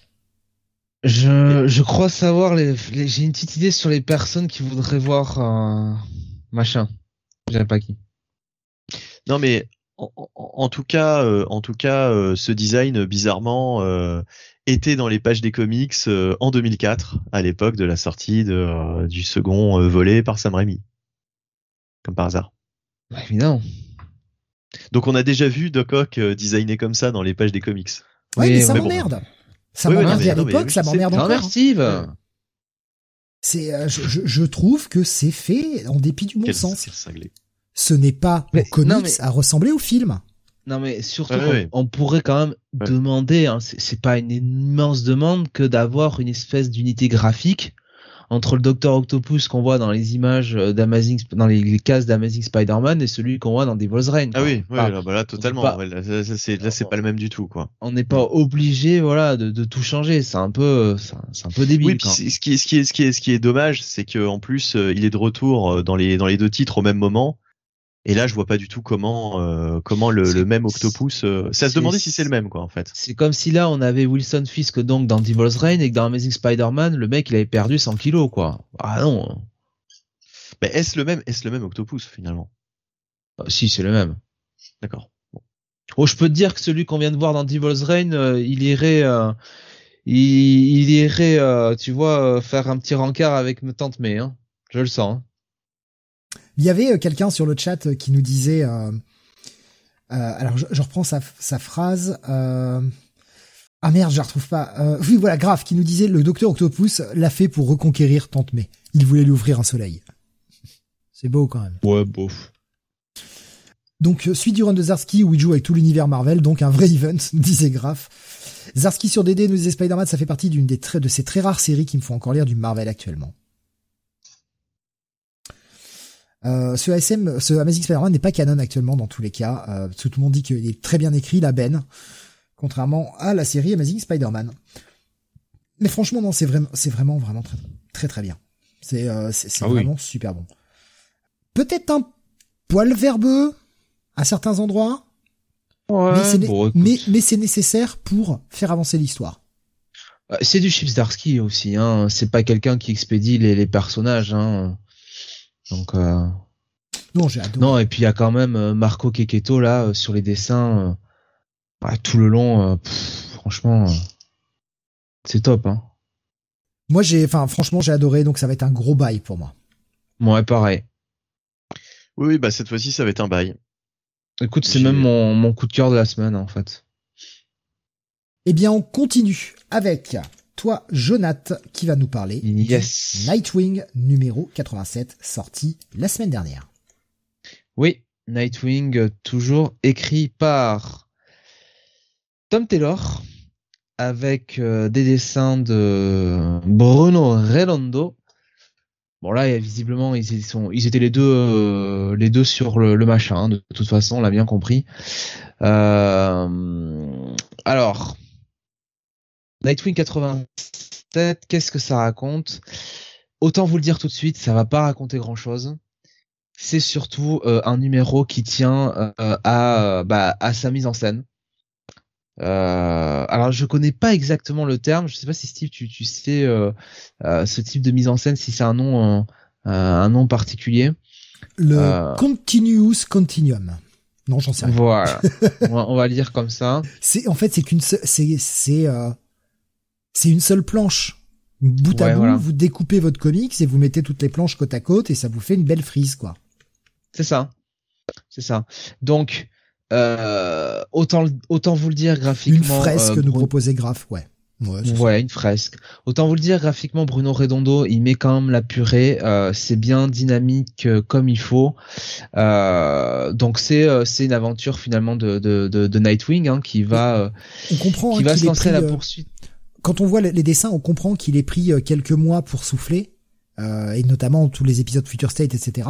Parce que pour préparer ça, oh, il a Ouais, fallu. là, hein. c'est quand même classe. Hein. Là, Alors ouais, euh, on n'a qu'une seule case en réalité par page, c'est des doubles splash constamment tout au long de l'épisode. Mais, mais putain, il a fallu. Enfin déjà, ne serait-ce qu'en termes de storytelling, ça tient vachement la route parce que c'est très casse-gueule. Et euh, non seulement c'est beau, mais c'est bien ficelé. euh, T'es jamais perdu dans le sens où tu dois regarder. Il y a des détails partout, partout sur les pages. Il y a des petits détails, il y a des petits jeux. T'as l'impression de lire un épisode de Chou en fait. Ouais, ouais. Voilà, donc c'est vraiment euh, une expérience euh, graphique parce qu'après le scénario, je vous le dis, c'est Nightwing qui va poursuivre des gangsters qui ont enlevé sa chienne et il est accompagné de la sublime Barbara. donc voilà, c'est une expérience graphique.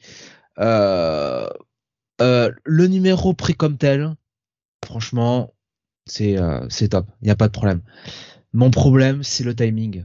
C'est-à-dire qu'on s'est enquillé euh, deux ou trois numéros, je ne suis je ne sais plus exactement de Nightwing, euh, qui était tie à Fear State. Euh, donc, donc on a abandonné finalement euh, bah, depuis quelques mois tout le plot qui était justement intéressant autour de Nightwing, qui bah, était se voulait être un peu en tant que Dick Grayson finalement le bienfaiteur de de, de Blue Devon. Pas tant hein que ça pas tant que ça, parce que l'épisode commence où il revient à, à, à Bloodhaven, et l'attaque qui est faite, parce qu'il est au téléphone avec, euh, avec Barbara, l'attaque qui est faite est clairement une attaque faite sur Dick Grayson et non pas sur Nightwing. Oui. malgré tout, ça sert le plot, quoi. Le plot général. Ce que je veux dire, Steve, c'est que par, par contre, on n'a pas le développement des, des intrigues secondaires type euh, ah bah Euh, tu vois blockbuster euh, alors celui qui pique les, les cœurs là je sais plus comment il s'appelle exactement euh, et puis non? Heartless ouais Heartless ouais je crois que c'est ça Heartless cœur à vif oui, non, c'est Heartless puisqu'il y a même une page, la, la deuxième en l'occurrence, où vous pouvez voir sur un petit tag Who is Heartless? Oui, Wizard là, c'est vrai.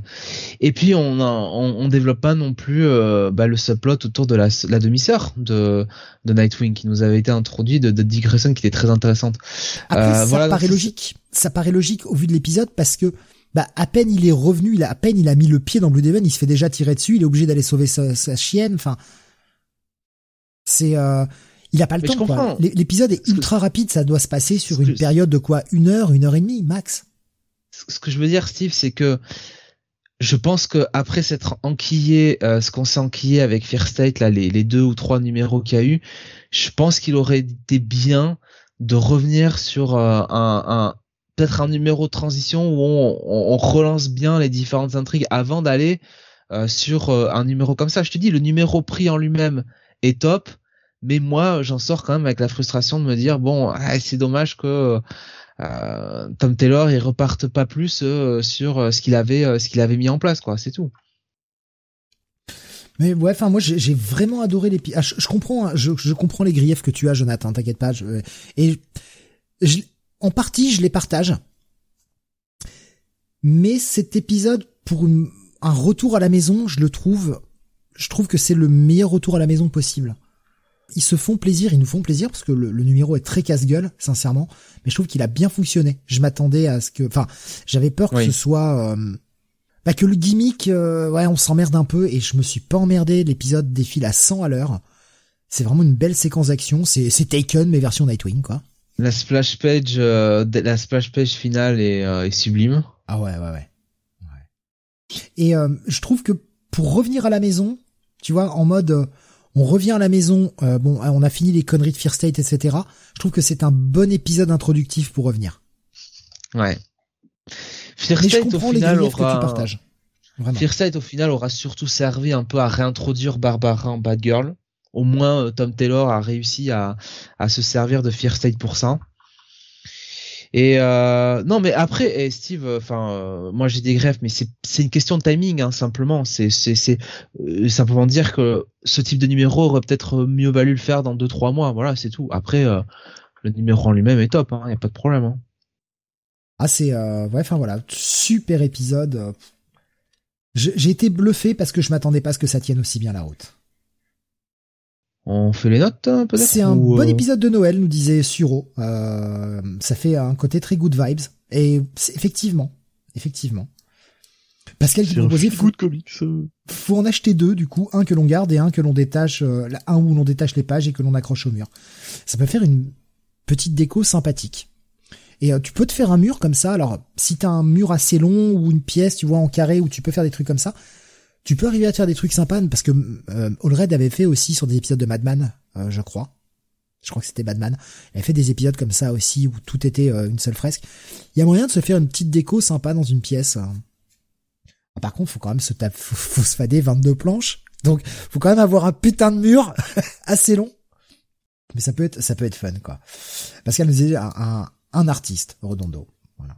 Effectivement. Euh, oui, les notes, bah pour moi, un gros bail. Enfin, euh, je pense que sur l'épisode de la semaine dernière, c'est pas loin d'être mon coup de cœur. Ouais, c'est mon coup de cœur de la semaine dernière. Un gros bail et sur la semaine dernière, hein, ah, quand même, il y avait Radiant, Radiant Black. Allez, ouais, euh, je dirais, ouais, quand même, le coup de cœur de la semaine dernière, ouais, quand même. Moi aussi. Euh, un bail pour euh, Graf aussi. bah tu vois, Bunny, tu l'as pas lu, t'as raté quelque chose. Oh mais moi j'ai du retard hein, sur ce sur ce titre. J'avais arrêté quand il y avait quand c'était euh, à, à State. Oui, mais tu peux les zapper et reprendre. Ouais, ouais. mais de toute façon, il y a plein de trucs que, que, que j'aurais voulu lire. J'ai pas lu non plus le Venom, hein, euh, donc. Euh, ouais, j'ai été surpris. J'ai été surpris. Euh. Bah, faute de temps. Heureusement, Jonathan, euh, Jonathan l'a lu. parce que je, je, me suis dit merde, je suis le seul à y avoir été au départ. J'avais eu peur. Bon, ce qui est pas, très grave en soi, mais je, je m'attendais à. Je me suis dit bah tiens, c'est bizarre, la série vous a déjà un peu perdu, peut-être. Mais bah non, non, non, mais j'ai euh, j'ai le même nombre de lectures que d'habitude, mais euh, c'est juste qu'en plus euh, cette fois-ci il y avait des trucs qui faisaient le double, il y avait des épisodes doubles. Là, celui dont je vais parler tout à l'heure, c'était encore un épisode d'une cinquantaine de pages, donc vraiment, vraiment pas le temps. Quoi. On va continuer avec toi, Jonathan. On passe chez Marvel avec la sortie du deuxième épisode de Black Panther. Ouais, le numéro 1 m'avait beaucoup plu. Écrit par John Ridley avec des dessins de Juan Cabal. Euh, et euh, une colorisation de Federico Bli.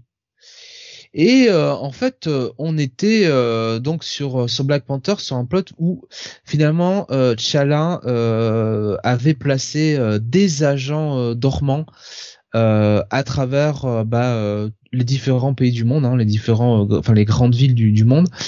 pourquoi? Parce que T'Challa est très méfiant et se méfie énormément de tous les autres pays sauf le Wakanda et même des Avengers. Mais le problème, c'est que l'un des agents dormants euh, de Chala, donc c'était à Santiago du Chili, a été attaqué et a été euh, assassiné. Et donc du coup, Chala euh, est obligé de partir enquêter là-dessus. Euh, avec euh, avec euh, bah, la femme, l'ex l'ex compagne de de de l'agent mort à, Santiago du Chili.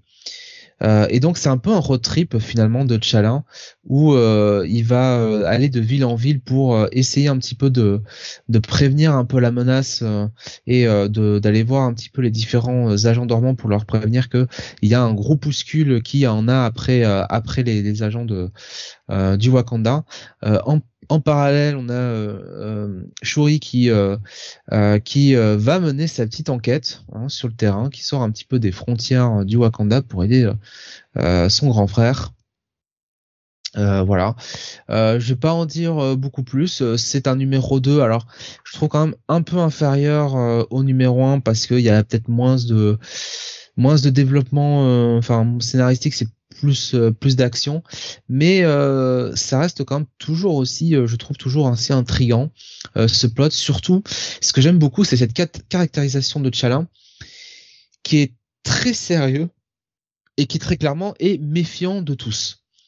Et et qui et dont le, le, le fait que les agents dormants sont attaqués les uns après les autres voit un petit peu sa parano augmenter au fur et à mesure. Donc ça reste toujours euh, toujours très plaisant à lire. Euh, je mettrais peut-être pas peut-être pas un bail, je dirais un bon check-it quand même euh, pour pour ce Black Panther Black Panther 2. Il y avait, alors j'ai pas vu de réaction concernant Black Panther. Par contre, Graf nous disait pour moi le coup de cœur de la semaine dernière, c'est Right Who Thirst for Vengeance, une série qui, qui plaît toujours autant. On continue avec eh bien, du... Eh bien, mon, mon diapo qui euh, ne va pas jusqu'au bout. Parce que je l'ai pas vérifié avant. Et euh, bah tant pis, on va faire ça autrement. Hop. Alors, je suis désolé, je suis obligé de, de, de faire ça euh, un peu à l'arrache. Hop. Alors, vous inquiétez pas, hein, la, la, diapo est noire pour le moment sur YouTube. N'hésitez pas à meubler un peu. Eh bien, on va passer à la review suivante, non Venom, qu'est-ce que t'en dis Je peux la commencer si tu veux. Oui, oui, bah vas-y, je t'en prie, ouais, parce que là, je, je galère. je galère. Voilà, alors, Venom numéro 3, euh, donc euh, c'est toujours écrit par Ramvé, avec des dessins de Brian Hitch. Et euh, autant vous le dire tout de suite, Brian, Hitch, je suis pas vraiment convaincu. Hein. Sur ces dessins, c'est quand même pas, c'est quand même pas Jojo. Ah, c'est du Brian Hitch en mode automatique en fait. c'est c'est le Brian Hitch. Oui, hein, le disons que si on n'aime pas le style de Brian Hitch, si on est un peu allergique à son style, c'est le Brian Hitch euh, cliché, quoi. Je, sais pas trop. je le trouve pas aussi inspiré que sur Batman, tu vois, euh, sur le Batman avec Warren Ellis, quoi. Ça fait un peu léger quand même, ça fait un peu un peu bâclé. Non, je n'ai pas dit baglé. Euh, donc, on revient sur euh, sur l'archipel hein, de Ildefonso, donc le quartier général de la Life Foundation, puisque la Life Foundation a décidé, figurez-vous, eh bien de récupérer un petit peu euh, tous les symbiotes. Euh, finalement, elle s'attaque, elle va s'attaquer aux symbiotes. Et euh, ce cher Dylan donc est en plein en plein en plein road trip, continue son road trip et a retrouvé surtout à la fin de l'épisode précédent euh, eh bien euh, la personne que euh, que euh, que Eddie lui avait demandé de retrouver, c'est-à-dire mmh. cette cette correspondante, cette reporter Archer, euh, qui euh, d'ailleurs une jolie rousse, hein, ma foi, cheveux courts, qui, le, le, cherchait hein au diner comme comme lui avait demandé Eddie en fait. Et elle est partie avec lui, elle lui euh, sauvait le... En fait, elle, elle, lui sauvait bien le cul parce que euh, lui, il a été au diner, elle est pas venue, euh, il est reparti, il s'est fait attaquer par des par des gardes et elle est venue lui sauver le cul euh, à, à, Dylan dans le dernier épisode. Elle a, elle a quand même, elle avait quand même repéré hein, sur le, je crois, quand il était au diner, il me semble que elle, elle le surveillait. Enfin, je sais, je sais plus, je sais plus trop ce que c'était. Enfin, il me semble qu'il y avait un petit moment où on voyait ce personnage-là euh, interagir, euh, enfin voir en tout cas Dylan rentrer dans le diner. Bon. Et, euh, et, donc en fait, bon bah Dylan, voilà, hein, il se, il se retrouve un petit peu avec Archer. Ils essayent un petit peu de mettre au point un plan pour pouvoir infiltrer l'institut de, de, recherche d'Exodynamics. Euh, et euh, alors, je vais pas vous en révéler trop parce que en fait, je vais vous dire, c'est un petit peu une déception euh, en réalité Venom. Et, totalement, et totalement. je, suis, je suis assez d'accord. Autant la, la phase entre de discussion qu'il y a entre Dylan et le symbiote sur le fait que bah, le symbiote se sent esselé, il a perdu Eddie. Eddie est mort, hein, voilà. Enfin, c'est début du, du, run, euh, enfin c'est le temps numéro un quoi. Donc euh, c'était ça le principe. Eddie est mort et bah, le symbiote n'a plus vraiment de but. Il est un peu, euh, il s'est mis avec son fils parce que Eddie lui a plus ou moins demandé de protéger son fils, mais en même temps il devait pas fusionner avec lui et, par la force des choses ils ont pas eu le choix. Mais Dylan le rejette un peu donc le symbiote, on a toute cette narration au départ avec le symbiote qui cherche un peu sa place, se demande un peu pourquoi Dylan le rejette, comprend pas trop. On a la véritable explication que le symbiote avait très bien compris dès le départ. déjà, il y a un petit côté répétition que je n'aime pas trop. Pourquoi faire dire au symbiote pourquoi il me rejette? Est-ce que c'est parce qu'il voit euh, il voit son père quand il me voit? Et que dix pages plus loin, ah bah je te rejette, euh, j'ai pas trop envie de te voir parce que bah chaque fois que je te vois, j'ai l'impression que j'ai mon père qui va venir. C'est, ça, c'est de l'écriture gâchée, je trouve. Enfin, bon, après, c'est un avis personnel, mais moi, j'aime pas qu'on me répète trois fois les mêmes choses. Surtout dans un comic quand il y a que 22 pages. Mais, du coup, on a, on a un symbiote qui reste un peu seul, on a toute cette séquence d'infiltration qui, est sympathique et il y a un twist, bon bah voilà. Je sais pas, je sais pas c'est pas foufou hein, quand même. Hein. Et euh, c'est vrai que je suis désolé de le dire, hein, mais pour un, un, titre Venom euh, sans Eddie Brock, euh, alors on s'imagine qu'il va revenir assez vite, hein, d'une manière ou d'une autre, mais Je sais pas, je sais pas combien de temps ça, ça, peut tenir. Hein. Ça marchait bien hein, quand il y avait Flash Thompson, hein. mais là, Dylan, bon, Dylan, il va falloir bien le travailler hein, le perso parce que je suis pas sûr qu'il puisse porter un titre. Non mais vous, remarquerez que Ramvé est au scénario. Euh, je crois que pour le précédent aussi, euh, à mon avis, euh, Eddie Brock va revenir avec Ali Wing, puisque euh, Ali Wing était aussi censé être sur le titre. Mais oui, et moi aussi, je me suis dit en fait, Ali Wing était peut-être qu'un prête-nom sur le premier épisode pour que les gens se jettent dessus, parce qu'Ali Wing a le vent en poupe. Et là, il a disparu. Alors, on s'était dit bon bah, Ramvé va faire que les parties Dylan et euh, Ali Wing va faire que les parties sur ce qui est arrivé à Eddie qu'on n'a pas revu depuis. En tout cas, là, ça fait le deuxième épisode de suite où c'est que Ramvé et Alewing n'est pas crédité du tout. Ouais, et, en plus, c'est une partie 1. Donc euh, c'est un arc, euh, un arc euh, avec Dylan. À mon avis, ça va être un arc avec Ramvé au scénario, et puis ensuite on va peut-être repartir enfin sur un arc avec Eddie, avec avec Wing, peut-être. Ou bien alors, est-ce qu'ils vont entrecroiser deux arcs? C'est-à-dire qu'on aura peut-être dans le prochain numéro une première partie d'un autre arc? Je sais pas. Enfin, ça a pas l'air sur la, la preview. Euh, je crois qu'on continue, euh, qu'on continue sur cette intrigue. Bah ouais, du coup, euh, du coup, c'est c'est pas mauvais, mais c'est pas incroyable. Et moi qui l'ai pas lu là, le, le, personnage donc qui, qui, qui comment dire, qui, qui a rejoint justement Eddie. qu'est-ce que qu'est-ce que qu'est-ce que vaut ce personnage? Bah on sait pas, on n'a pas revu. On sait pas. Depuis le numéro 1, ah on n'a pas. Mais non, depuis le numéro 1, on n'a pas revu le perso. Non, pas Eddie, euh, pas Eddie. Archer. je, sais pas. oui, oui, oui, oui. Je dis n'importe quoi. Euh, à la fin du numéro 2 là. Ce, oui, le, personnage de Archer. Euh, est-ce qu'il est intéressant Oui. Ce que, ce que l'on en voit n'est pas n'est pas inintéressant. Il y a un twist.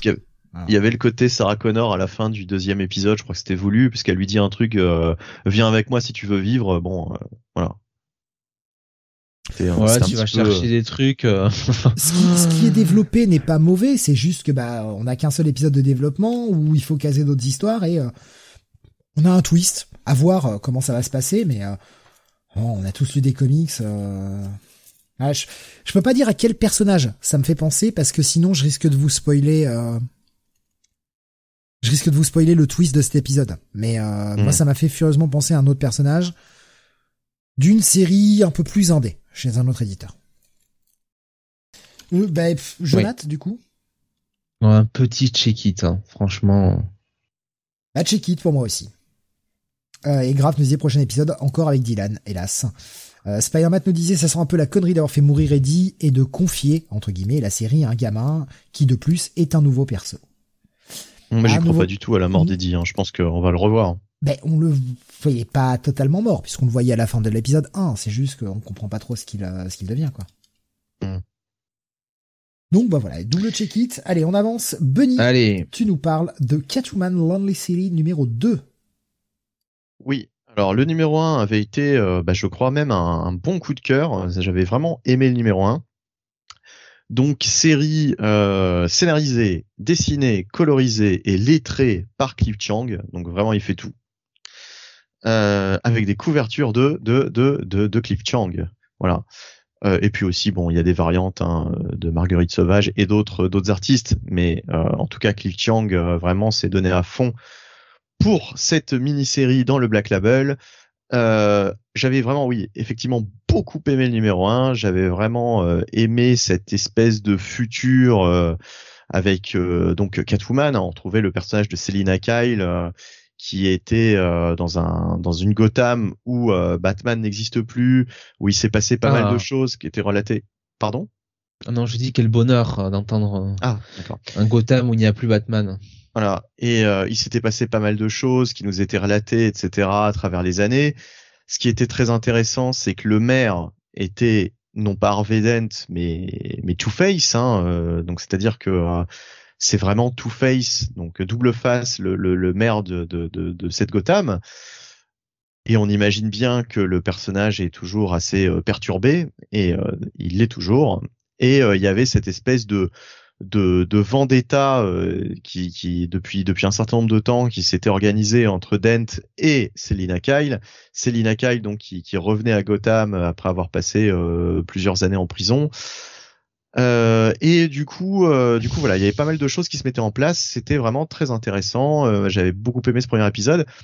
Et hélas, hélas, hélas, eh bien, je me suis un petit peu ennuyé sur ce deuxième épisode que j'ai trouvé bien longué, alors que sur le premier, j'avais pas vu le temps passer. Franchement, j'avais, euh, j'avais été happé du début à la fin. Là, j'ai trouvé ça beaucoup plus long, beaucoup plus lent. J'ai trouvé que ça n'avance pas énormément.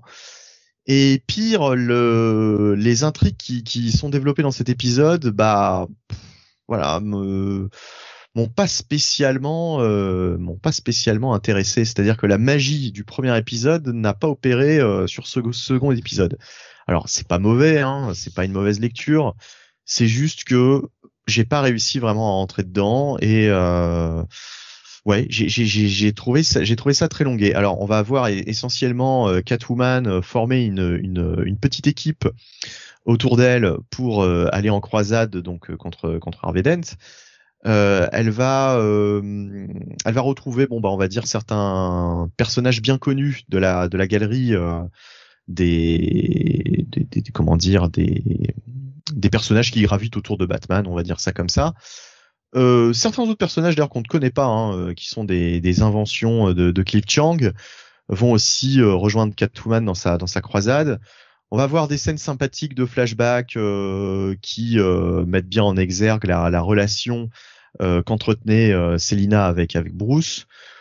Bon, tout ça c'est sympathique, mais les éléments que j'avais aimés dans le premier, par exemple la présence de Killer Crow, je l'avais trouvé très sympathique dans le premier épisode Là, je l'ai trouvé limite, euh, je sais pas, un peu trop. Euh, il a une caractérisation un peu trop de, de gosse, quoi. De, de, de, on dirait un Killer Crow un petit peu, euh, un petit peu ado.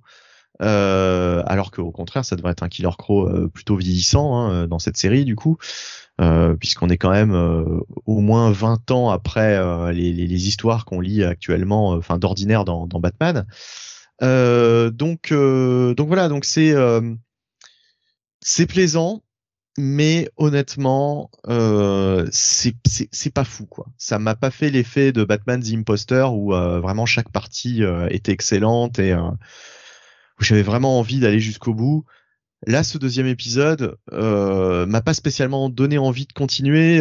si vraiment il y a beaucoup de lectures à la sortie du, du, troisième, de la troisième partie, je suis même pas certain d'aller lire la troisième partie. Quoi, c'est vraiment ce qui est vraiment dommage puisque le, le ouais, le, la première partie avait été un bon gros coup de cœur voilà, c'est un peu, ça retombe là, ça retombe. Le, le, charme a un peu retombé sur cet épisode. C'est sympathique, mais sans plus. Jonathan. Ouais. Alors déjà un mot, effectivement, Cliff Chung a, fait un boulot euh, sur ce truc, sur ce, euh, sur ce, ce, comics vraiment énorme. Euh, le dessin est excellent, il y a rien à dire. J'aime beaucoup la colorisation aussi. Euh, de euh, qui a été qui, qui, a été faite dessus euh, par Clip Chang. Après. Juste, si je peux me permettre, je trouvais quand même la composition de certaines pages bien plus spectaculaire et bien plus travaillée sur le premier épisode. Là, j'ai pas été bluffé, si tu veux, par par les scènes de ce de ce second épisode. Bah, il y a pas grand chose, il y a pas grand chose de spectaculaire qui s'y passe, c'est ça le problème. oui aussi. Et et franchement en fait, en fait, euh, on s'en fiche un peu quoi de de, de cette vendetta de de de Catwoman de Selina Kyle parce que bon déjà euh, ses motivations bon sont un peu euh, ouais. C'est c'est ça en fait on n'est pas vraiment impacté par par ce par ce par émotionnellement par ce qui se passe là quoi. On a on n'a pas vraiment d'empathie pour le personnage de Selina Kyle. On a peut-être plus d'empathie tu vois pour peut-être à la limite Barbara Gordon ouais, euh, qui est, euh, pas parler, mais ouais. qui est euh, donc bah, qui se présente hein, face à Harvey Dent pour l'élection à la mairie de Gotham. Ça, ça mais franchement, oui, oui.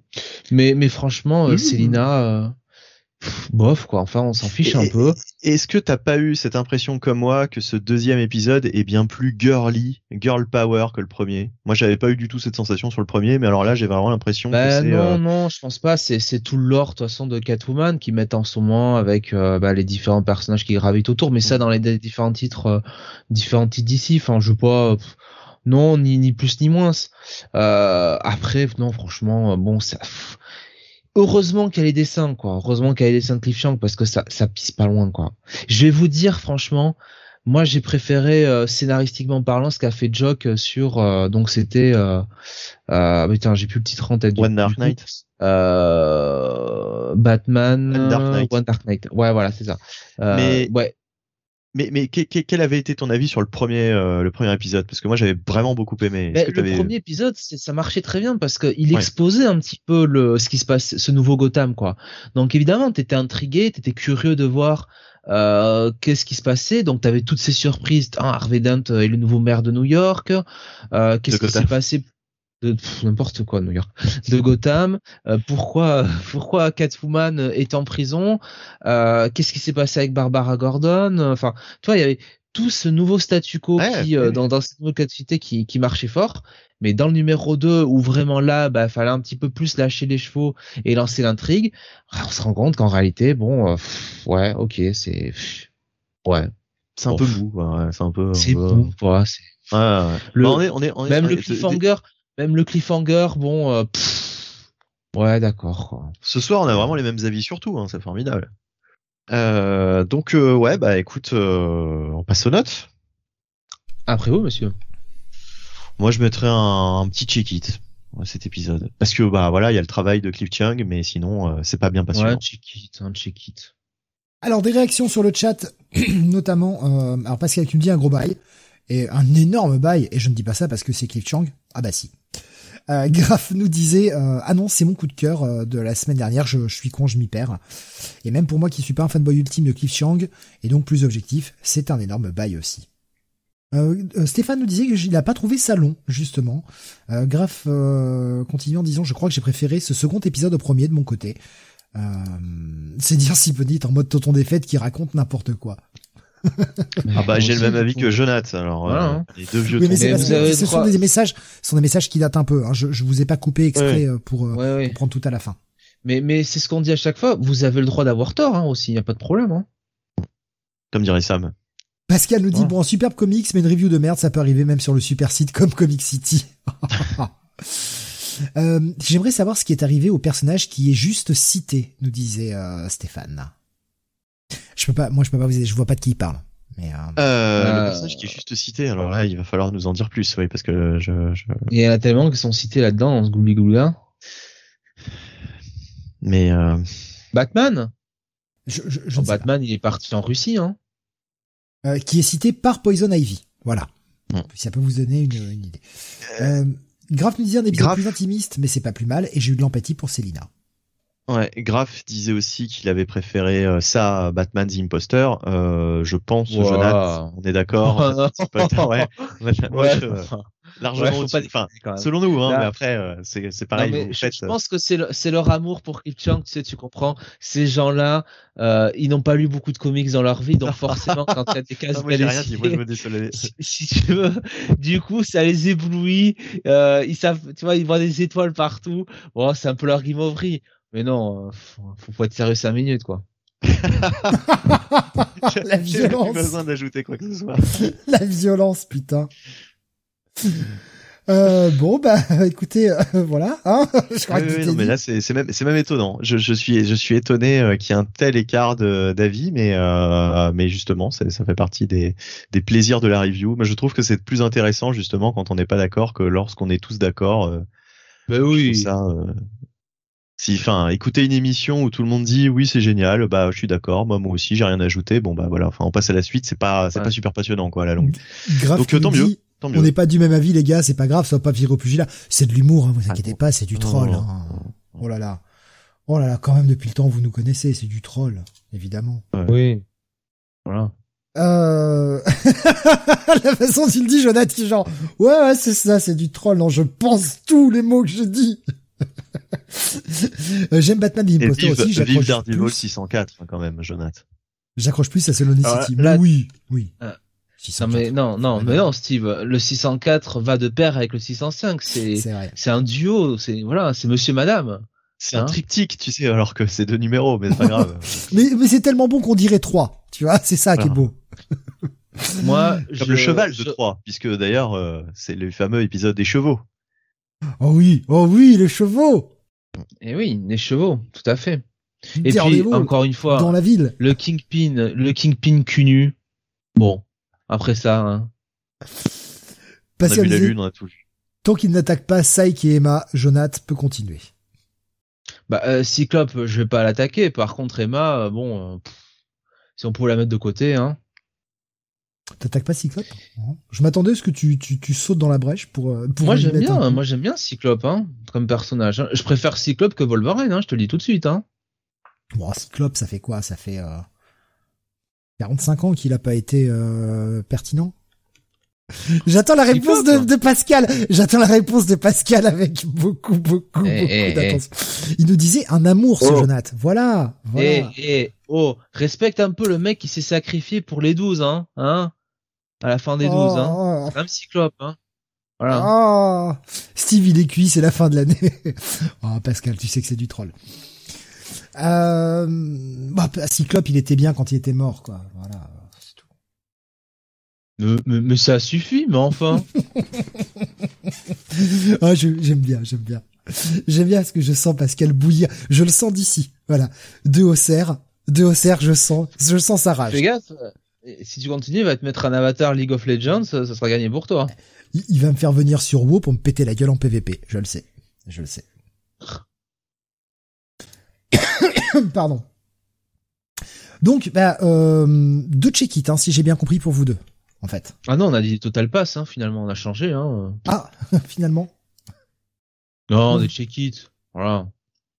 Oui, deux check it, ouais. Avant-dernière review pour ce soir, on arrive bientôt au bout, euh, c'est un 21 e Allez. ça rigole plus. Once and Future numéro 23, Jonathan.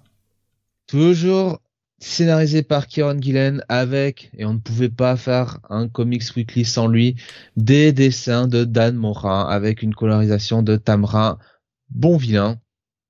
Et Dan Mora, une nouvelle fois, est absolument sublime sur ce numéro. Il est extraordinaire, ce mec. Il n'y a pas d'autre mot. Et Once Je and Future. Chang, hein, quand même. hein. Ouais, ouais. Euh, je pense que Cliff Chang, il aura quand même besoin de prendre des leçons avec Dan Mora de temps en temps. hein. Parce que mine de rien, il tend un peu sur le baglé, hein, quand même, de temps en temps. Il a du mal à finir ses numéros. Euh, donc, après ces joyeuses, ces, ces joyeuses paroles, euh, on revient sur le cliff du numéro 22 qui était pour le moins explosif puisque euh, cette chère grand-mère euh, qu'on suit depuis les débuts de Once and Future ainsi que Duncan et Rose allaient vers euh, la, cachette un petit peu pour retrouver des armes. Sauf que Mary, la fille de, de, de, la grand-mère et surtout la mère de Duncan, euh, eh bien, bah, les avait, euh, avait, avait été tout simplement postée en, euh, avec, euh, avec un sniper, hein, prêt à les dégommer. Et, euh, et elle menaçait, euh, enfin, elle menaçait la, la grand-mère. Donc euh, voilà. Donc c'est un, un, on a un début d'épisode un petit peu qui, qui, qui est sur le ton de, de la parlotte un petit peu entre les, entre la grand-mère et sa fille, euh, pour un petit peu négocier. Euh, et puis, euh, et puis euh, en parallèle, on a euh, les autres subplots euh, qui euh, qui se déroulent avec notamment un nouveau qu'on appelle ça un nouveau conte, on va dire euh, célèbre hein, de la littérature enfantine euh, réinventé par par Kieron Gillen. Euh, et j'avoue que sur le moment, j'ai été très surpris et je suis comme le personnage qui, qui l'a vécu. Je me dis ah oui, on aurait dû le voir venir. Euh, on a toujours euh, quand même le roi Arthur euh, qui euh, qui mène euh, un petit peu ses euh, qui mène ses troupes hein, et Merlin qui, qui manigance. On a un dialogue entre Lancelot et Galahad qui est qui est un petit peu chargé d'émotions parce que c'est quand même un père qui retrouve son fils. Et donc vous l'aurez compris, Kieron Gillen continue de s'amuser avec ses personnages et surtout se dit allez à la limite euh, pourquoi s'arrêter simplement à la littérature euh, britannique et si on allait explorer les différentes mythologies du monde? Puisque la, dernière partie de l'épisode euh, c'est quand même la, grand-mère qui va un petit peu qui va un petit peu ré- réveiller une entité une, une autre entité mystique. Donc ça reste toujours aussi bon ça reste toujours une lecture euh, qui est bah, qui est euh, qui est génial quoi. On, euh, on est totalement pris par l'action, on est totalement pris par l'intrigue. Les dessins d'Anne Morin élèvent tout. la colorisation de Tamra euh, Bond-Villain est euh, toujours aussi pertinente avec cet univers. Écoutez, franchement, c'est encore un bail. Écoutez. C'est... Eh oui. Bah ok, excuse-moi, je, m'attendais à une fin de phrase, mais, mais je m'attendais à une fin de phrase en fait, mais non. Euh, alors, Graf nous disait, Dan Morin a encore fait des gribouillis, il a utilisé ses nouveaux crayons de couleur, pas étonnant qu'il soit sur 10 titres, un torche cul pareil, je le fais en 10 secondes. Il va nous ruiner les scénars de Wade l'année prochaine. Je préférais que ce soit Liefeld sur, ce, sur le titre avec Wade. Voilà, franchement, euh, quand j'ai vu qu'ils avaient eu Mark Wade avec lui, je me suis dit, bah putain, d'ici, ils avaient quand même pas mieux à ressortir que Mark Wade de la naphtaline, quoi. Sans ah déconner, quoi. Ah, je ah, mais sérieusement, quoi. Mon cœur s'arrête. Ah, ah, ah. non, mais sérieusement, quoi. Donne-lui un Joshua Williamson, euh, ramène Grant Morrison, à la limite, si tu veux. Mais Mark Wade, quand même, quoi. Mais c'était Dan Mora sous la main, quoi. Franchement, dites-vous quand même que Boom Studios vous le prête, hein, cher DC Comics, hein, Dan Mora. Hein. Il serait bien mieux à s'occuper de Power Rangers, hein. Et grave qui dit Jonathan la contre-attaque, bâtard. Même sur Substack, ils veulent pas de Mark Wade. C'est vrai, hein.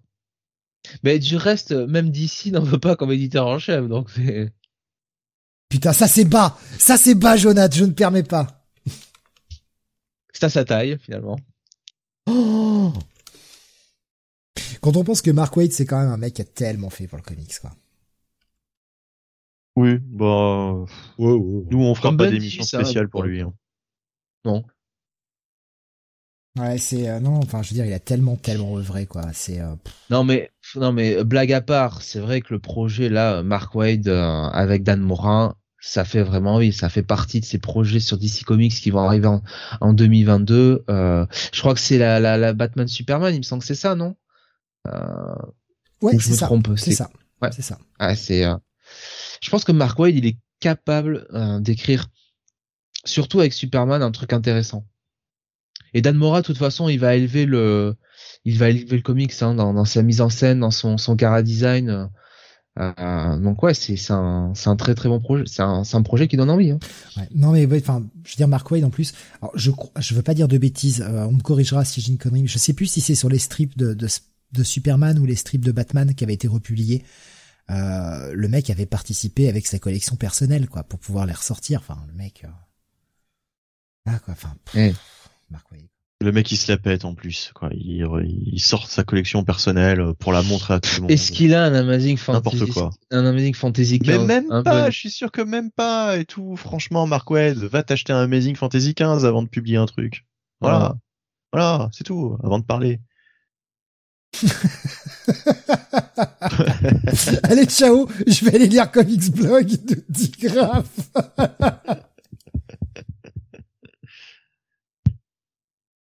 Putain. Ah, c'est Excusez-moi, non mais je, je... Bon, évidemment sur Discord avec Non, non, ça a été l'émission de la Discord. Non, l'émission sur Discord. Sur Discord, c'est pas pareil. Oh, le gif dégueulasse, Jonathan, que tu viens de publier. Putain, il est immonde. Ah, j'étais pas prêt à me faire asperger de vomi en plein écran, là. Je suis en train de boire, là. Je me suis servi à boire. Quelle horreur. Pascal qui nous dit Amazing Fantasy 15, c'est un comic particulier. Il a, il a intérêt, il a un intérêt en quoi? Oh putain, les gifs de vomi, les gars, vous êtes sales. si tu veux répondre hein, pour le Amazing 15, vas-y, euh, vas-y, Benny, hein, défends. Vous êtes con ou quoi? Vous voyez bien que c'est un trucage. Il y a une, en fait, le mec, il est devant, si tu veux, un tuyau d'arrosage, c'est tout. Ah, c'est immonde. Oh non, oh non, oh non, oh non, tout le monde y va. Oh non, oh non, c'est pas possible. Ah, quelle horreur, mais quelle horreur. mais quelle horreur. Mais non, heureusement que ceux qui écoutent en replay n'ont pas les images du chat. Hein. Bon, et encore, comme dirait un ex-président, au moins là, on n'a pas l'odeur. euh... Ouais, excusez-moi, j'ai une grosse quinte de tout. Euh... on n'a ni le bruit ni l'odeur, d'ailleurs. Ah, les, gifs sont vraiment sales, quoi. Euh, Suro nous dit, mais je comprends pas, pourquoi Dan Moura chez DC alors qu'il y a Jiménez qui est bien au-dessus? Graf nous dit, allez, je participe aussi, Tiny Ward. Bah, elle est déjà chez DC. Ouais, elle écrit, elle écrit sur Catwoman. Ah, bah voilà, vous pourrez lire du bon Catwoman. Oui, bon, vous avez vu, le, dans vous avez vu dans les, les, euh, les, les covers euh, de ce qui est annoncé, hein, le prochain numéro. Alors c'était la fin du Nightwing.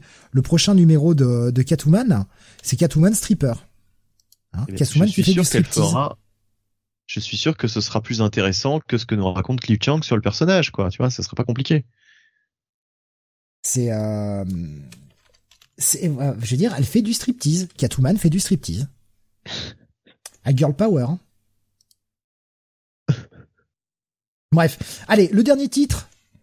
Dernier titre pour cette année, il s'agira de Death of Doctor Strange numéro 4.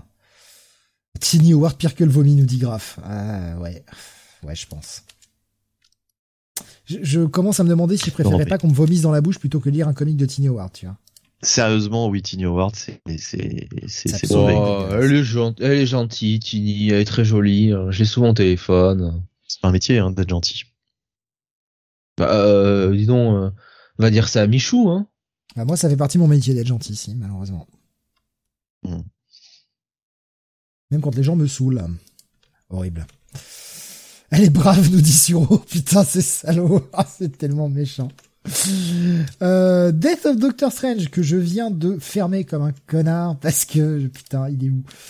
Euh, je viens de fermer comme un con et alors euh, c'est écrit par Jed McKay dessiné par Lee Garbett tu l'as lu aussi Jonathan ou pas? Non je crois que je suis le seul à avoir été lire non, non. Et Benny non plus hein, tu l'as pas lu celui-ci non plus non non bah, j'ai arrêté moi après le après le numéro 2 D'accord. Je, je savais pas si t'avais rattrapé depuis ou pas. Non, du tout. Je, je compte pas particulièrement. Spider-Man, tu me dis, on l'aime bien au village. je n'aime pas dire du mal des gens, mais elle est très gentille, me disait Graf. Oh, putain, oh, Alors, euh, de quoi ça parle ce de Death of Doctor Strange numéro 4 Eh bien, à la fin du, dernier épisode, enfin, dans le dernier épisode, Strange était parti rechercher ses artefacts qui lui manquaient euh, suite à sa mort. Hein. Donc Strange, le Strange du passé, qui est un bout de lui, mais qui revient du passé. On fallait suivre, hein, comprenez, écoutez. Hein. Je résume pas tout moi. Euh, et il découvrait la cape et son amulette, l'œil d'Agamotto, chez le baron Mordo. Et il s'est dit, bon bah enculé, c'est toi qui m'as buté en fait. Et le baron Mordo va lui dire, mais non, en fait, pas du tout. Ah. Avec cet argument imparable. Imparable. Il dit, franchement, tu crois que je t'aurais buté et que je m'en vanterais pas partout? Et Strange est obligé de... Bah, de se dire, ouais, en fait, t'as raison connard comme tu es, euh, si tu m'avais buté, mais tu le crierais sur tous les toits, quoi. Tu essaierais pas de cacher ça. Donc ouais, je suis d'accord, c'est pas toi. Et il repart dépité parce que bah, c'était sa dernière piste. Il n'a plus de piste. Jusqu'à jusqu'à ce que alors on a une petite séquence qui est très sympathique, une séquence avec Bats, le, chien fantôme. Donc c'est un bail. voilà, oui, c'est aussi simple que ça. Surtout quand on a un Bats fantôme qui court après les pigeons, c'est tellement mignon. Mais euh, en fait, c'est l'épisode où Strange va faire son Hercule Poirot, faire son Monk, faire son tous les, vous savez, tous les gars qui euh, sont des enquêteurs et qui à la fin de l'épisode ou du film vous disent, alors en fait, voilà qui c'est, ou détective Conan, voilà, pareil que détective Conan. Le mec a réuni tout le monde et va dire, en fait, c'est toi qui m'as tué. La séquence est excellente. Franchement, elle est, elle est bien jouée quand on aime ce genre de d'histoire. C'est vraiment bien, il passe par tous les coupables, genre, en fait, toi, t'avais la possibilité de le faire, et vous auriez pu le faire en faisant comme ça, comme ça, comme ça, mais vous vous entendez pas, donc, c'est pas toi. Et alors, en fait, toi, t'avais l'opportunité, mais tu l'as pas fait, jusqu'à désigner le vrai coupable. Et le problème, c'est que je ne connais pas assez bien la mythologie de Strange pour savoir si c'est quelqu'un d'important ou pas. Donc pour moi, la révélation fait un poil pchit. J'aime bien la façon dont elle est amenée, mais elle fait un poil pchit parce que bah, je ne connais pas assez le personnage. Mais le cliffhanger nous promet du bon. On est à l'avant-dernier épisode. Je sais pas comment ça va finir. Je sais pas comment ça va finir. Est-ce que Strange est vraiment mort? Est-ce qu'ils vont le ramener? Comment? Tout ça en un épisode? S'ils le ramènent? Et en même temps, il est dans tous les autres comics. Donc c'est par accord. Et ça, ça m'embête profondément. Pour le reste, hormis l'épisode 2 où on avait eu quand même une sacrée baisse de régime, le reste de la série est plutôt pas mal. Franchement, ça, se lit, c'est agréable. C'est pas le comic du siècle. Mais c'est agréable. Ça va être un bon check-it, cet épisode. Voilà. Pas plus, pas un bail, mais un bon check-it. Magicto nous dit, mais quelle arnaque, c'est Death Off. C'est comme les numéros 1, c'est pour faire vendre, c'est naze. D'un côté, j'espère que ce serait permanent, qu'on nous ait pas menti, et en même temps, euh, ça fait quand même chier euh, bah, si on te vend une série Death Off et que le mec ressuscite à la fin, quoi. Donc je sais pas trop quoi en penser. Ah, Beau Masque qui nous a mis un truc en spoiler. Putain, j'ai envie de crever. Merci Beau Masque. Merci Beau Masque, je n'avais pas cette information. Et euh, bah du coup, j'ai envie de crever en fait. Dixit, ce que l'on a dit plus tôt dans la soirée concernant un autre comique, mais je vais pas révéler pour éviter les spoils. Ça me, ça me fait chier. Voilà, je trouve que c'est, euh, c'est con. De, Graf nous dit donc le numéro 2 était vraiment un accident de parcours. Ouais, je pense. Je pense. Moi, j'ai, j'ai vraiment aimé les autres. Le 2 m'a fait chier et euh, les autres sont plutôt cool. Voilà, donc euh, on finit l'année, les reviews de l'année sur un bon check-it. Que veux-tu? Voilà. Écoute, on a mis beaucoup de bails hein, ce soir. Ouais, ouais, ouais, ouais. Mais est-ce qu'on a, hormis Joy Operations, mais bon, pouvait-il en être autrement Y a-t-il un autre pass ce soir? Je crois pas. Hein. Non, non, non, je crois pas. Euh, je sais plus. Non, un autre pass que c'était quoi déjà le, pass Joy, Joy Operations. Ah, je crois qu'on en a mis un. Ouais, ouais, ouais, si, si, on a dû en mettre un. On a dû en mettre un, Jonathan. Euh, on a déjà oublié, on est vieux. Ça fait plus de trois heures dans notre vie, donc euh, c'est fini. On ne s'en souviendra plus. Euh, je sais plus pourquoi on avait mis un pass. Euh, bah sur euh, non, bah vous aviez pas mis un pass, vous y avez été déçu, mais vous aviez pas Non, mis un pass check-it, hein. sur euh, euh, Batman One Dark Knight. Toi, t'avais mis un check-it, Jonath. Euh, Ouais, ben, euh, un, un bon check aussi, je crois. Je regarde le reste. Kang the Conqueror, l'épisode un peu plus Bye. faible, mais euh, Bah oui, non, non, non, ouais, non, bah, mais alors, bah, c'est bizarre. Timeless, vous aviez, Pourquoi euh, j'ai je souvenir regarde qu'on avait mis un pass à quelque chose? Non, bah je sais plus. Bah alors c'est moi qui il y déconne. a le Catwoman Lonely City, mais vous avez mis un soit un check-it, soit un buy, mais un petit Ouais, ouais, ouais. check-it. Ah, check-it. Donc non, non, il y a pas Check de... it, check it. Ouais, ouais, donc non, pas de, pas de passe. Vous avez mis un double passe à Cliff Chiang de 10 graphes. Vous aviez pas lu King Conan? Bah non, non, malheureusement. euh, Et il nous dit c'était très cool. Voilà. Eh bien, écoutez, ça conclut notre 565e numéro de Comics Weekly. Conclut les émissions de l'année euh, 2021. La 140e de l'année 2021. 142 trop. C'était une bien belle année. Bien fatigante. Mais c'était une bien belle année quand même. On en reprend. euh, on en reprend pour l'année prochaine, peut-être un peu moins, mais on en reprend pour l'année prochaine. Magicto qui nous dit ça a commencé par Death of Wolverine, est-il toujours mort? Non, mais en même temps tous les X-Men ressuscitent maintenant, donc est-ce que ça a de la valeur d'être mort? Il est revenu avant. hein. Euh, est-ce que vous voulez rajouter quelque chose peut-être avant euh, cette conclusion parce qu'on est, on est quand même à 3 Bah, heures d'émission. euh, non, il rien. y, a- plus rien à. Voilà. Hein. Bon, on va manger du, bon foie, euh. manger du bon foie gras et puis voilà quoi. 22 reviews hein, cette semaine. 22 reviews. Eh oui. Et des bonnes même- reviews, Steve. Oui, ouais, non, mais euh, on n'avait jamais fait un, un Comic City avec autant de reviews. Comics Un Weekly. Comics Weekly, pardon. Comics Weekly, pardon, avec autant de reviews, honnêtement. Donc, euh, une bien belle année, de beaux podcasts, ça Graf. Euh, merci pour l'émission et bon réveillon du 31 la semaine prochaine. Je veux dire, l'année prochaine. ouais, c'est ça. Dommage que deux chroniqueurs aient trébuché sur la ligne d'arrivée avec Lonely City, nous disait Graf. Excusez-nous d'avoir du goût, encore une fois. J'adore. On, On est bien obligé de remplacer Sam. Hein. Voilà. Euh, bah oui. Parce que on vous rappelle encore une fois que euh, on a des rôles à jouer dans le Comics Weekly. On a dans le conducteur, en fait, les reviews on s'en fout. On a on a un texte, un texte à dire. On a des rôles à jouer. Bon, cette semaine, visiblement, il a fallu que je me colle euh, à jouer Sam. Bon, écoutez, hein, j'ai fait de mon mieux. Hein. Ah, oui, t'es dans le rôle du supérieur Sam, ne l'oublie pas. Oui. J'espère que je finirai quand même avec euh, huit tentacules en moins. Ça. Enfin. J'ai bien une idée où tu peux te les mettre, tes huit tentacules. Non. Bah, compte, Non, est-ce que tu as pas 8 d'idée. trous, Jonathan? Je ne je ne te relancerai pas. Je non. Est-ce qu'on peut se mettre à 8 sur toi? C'est aussi bien écrit que la WWE, nous dit Whiskey Jack. Merci pour la Écoute, euh, transition. si c'est 8, huit rousses, euh, enfin 4 rousses et 4 asiatiques, euh, oui, euh, c'est possible. Hein. Je compte au moins sept trous, hein, Jonathan. Oui. T'en as au moins sept. Euh, qui joue le rôle du connard ce soir Nous tous. Nous tous. Euh, Est-ce que ça me va bien? Euh, Bah oui, ça me va bien. Il est juste très très surchargé par son boulot. Voilà, c'est euh, c'est pour ça. Euh, je te corrige, Steve. Je ne jouais pas le rôle du connard. Je ne joue pas. Acteur studio, monsieur. Je ne joue pas. Je suis le Ouais. rôle. Je, je suis, je suis le connard, moi, de toute façon. C'est du sérieux. Euh, donc, bah, ça me revient quand? Quand il pourra. Je peux pas vous donner de date. Ça ne dépend pas de moi. Ça dépend de ça dépend de ça, mais ça dépend de son boulot. Donc malheureusement, je ne peux pas vous en dire plus. J'aimerais, mais je peux pas. Mais en tout cas, on parlait de la WWE. Qu'est-ce qui sera le thème de notre prochain podcast? Eh bien, c'est la WWE. Le prochain podcast, ça sera en 2022, bien sûr. En même temps, euh, vu que 2021 se termine demain, on va pas en faire une demain soir. Hein. Euh, pour l'émission du réveillon, euh, Arthur euh, qui fait euh, le décompte, etc. euh, vous reportez. Putain, voilà ce qu'on aurait dû faire à minuit pour que les gens puissent le réécouter euh, vendredi soir s'ils étaient un peu euh, un peu seuls chez eux. Putain, on est con, on aurait dû le faire. Oh merde. oh, Ouais.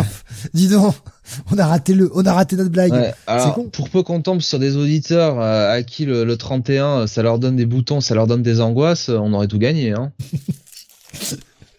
Euh, Je crois que c'est la fin, la fin du monde à chaque année, euh, chaque compte à rebours. Paco Rabanne croyait ça, je crois. Il est mort, Paco Rabanne? Je sais pas. Non, je crois pas. J'en ai aucune vous, mettez- vous, vous mettez, vous me mettez le doute, là, du coup. Bah, je mets au passé parce que ce qu'on entend c'est plus euh, dans les médias, non. Donc, euh, voilà. Au pire, faites-le maintenant. Si c'est du replay, ils auront juste à lancer le podcast au moment. Non, non, non, non, pas dans un weekly. Euh, donc la prochaine émission, ce sera euh, mardi prochain. Euh, mardi. Ah, je, euh, Graf nous dit, je crois qu'il est mort, oui. Euh, Paco Rabanne. Ouais, ouais, bah maintenant ça me dit quelque chose, ça doit être assez récent. Je me demande même si c'était pas un mort de cette année, d'ailleurs, Paco Rabanne. Euh, mardi 4, donc le podcast mardi soir. Euh, nous parlerons de euh, Day One. Day One. Pardon, de la WWE. Euh, je l'annonce tout de suite, je ne pourrai pas le regarder en direct pour ceux qui euh, qui aiment bien regarder les pay-per-view en direct. Je pourrai pas le regarder en direct malheureusement puisque je me lève assez tôt lundi matin pour le boulot. Je ne pourrai pas le mater en direct, j'en suis désolé. Day Euh, One, c'est samedi, non? Mais je, bah, oui, mais de toute façon, je bosse dimanche matin aussi. Et voilà. Là, de toute façon, là, je fais euh, demain et jusqu'à jusqu'à mardi prochain. Je, me tape cinq jours là. Bon, tant pis. Hein. Mais donc, je, je pourrais malheureusement pas le regarder. Euh, en tout cas, pour ceux qui veulent le voir, hein, le général est à vous. Hein, le canal général, euh, certes sur l'émission live, bah, il y a que nous qui avons la parole, mais sur le général, tout le monde peut parler. N'hésitez pas à le mater si vous voulez ensemble. Et puis même de manière générale, d'ailleurs. Vous pouvez, à n'importe quelle heure du jour et de la nuit, si le cœur vous en dit, de, euh, discuter sur ce canal. Voilà, non mais c'est tout. Mais je coupe mon micro au moment où je parle, je suis con. Euh, Steve va passer la nuit prochaine au téléphone, dit Spider-Man, avec des mecs bourrés qui ont ruiné leur bagnole. Eh, ouais. Et puis on va... euh, Bah, c'est surtout que je bosse samedi matin et... Combien de gens va nous appeler, vont nous appeler en disant « Ah, on a fait cramer ma voiture !» Voilà. Bah, comme d'habitude, le petit sport de chaque année. Bref. Euh, Graf, non. non, non, non, non. Euh, qui nous proposait d'inviter Thomas Rivière pour participer aux émissions l'année prochaine. Non. Ah bah je lui répondais par écrit, moi. Oui, mais je, je le prends là parce que oh, salaud, Benny, c'est salaud ce que tu mets. Euh, L'année prochaine, une rubrique Substack dans les weekly. Non, non plus. Euh, on n'a pas envie de perdre de l'argent inutilement. Euh, Tommy qui nous dit passez de bonnes fêtes. Je vous embrasse très fort. Nous aussi, on vous embrasse vraiment très fort tous. Euh, Magic Toad merci pour, ces belles, pour cette belle année. Longue vie au Comic City. Merci beaucoup. Merci. Mais merci à vous pour votre écoute. hein.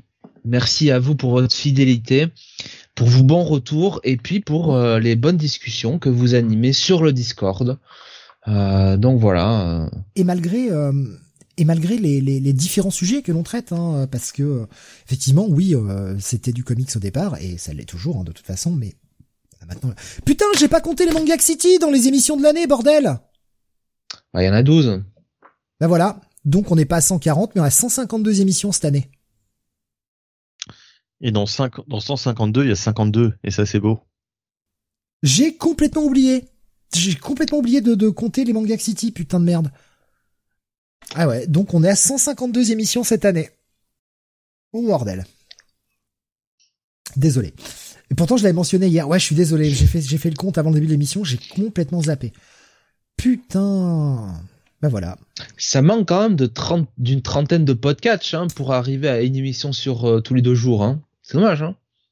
C'est vrai. C'est vrai. Mais c'est vrai que on a commencé avec le comics, maintenant on a une émission manga, on a le Future Past qui parle un peu de tout, on a le Freak City pour l'horreur, on a le podcast bah, pour pour le catch justement. Il y a des Rock City de temps en temps pour de la musique. Enfin, on essaye de on essaye de, parler de ce qui nous plaît. J'espère que ça vous plaît. Je, doute que il y a des gens qui suivent tout parce que bah tous les sujets ne peuvent pas forcément vous plaire, mais voilà, on essaye de, de couvrir un peu tout ce qui nous plaît aussi, de se faire plaisir tout en vous faisant plaisir, mais de nous faire plaisir quand même. Donc euh, voilà, euh, merci de votre fidélité, vraiment, vraiment. Oui, merci à vous et puis des bonnes fêtes de fin d'année. Prenez soin de vous, euh, ne faites pas les fous et bon réveillon à tous. Et on se retrouve l'année prochaine. Je, vois Whiskey Jack qui nous dit 152 émissions de 4 heures, faudrait faire le calcul pour savoir combien de jours ça fait. Bah, j'avais fait le calcul sur 140, on était parti sur une moyenne de 3 heures, ça représentait donc 420 heures, à savoir 17,5 jours. Ouais, bah là c'est on est à 456 heures du coup, euh, en partant sur 3 heures d'émission en moyenne.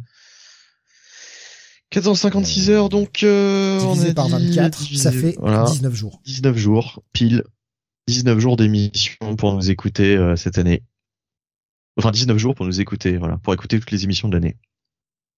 Quand même, quand même, 10, on remplit 19 jours dans l'année de quelqu'un.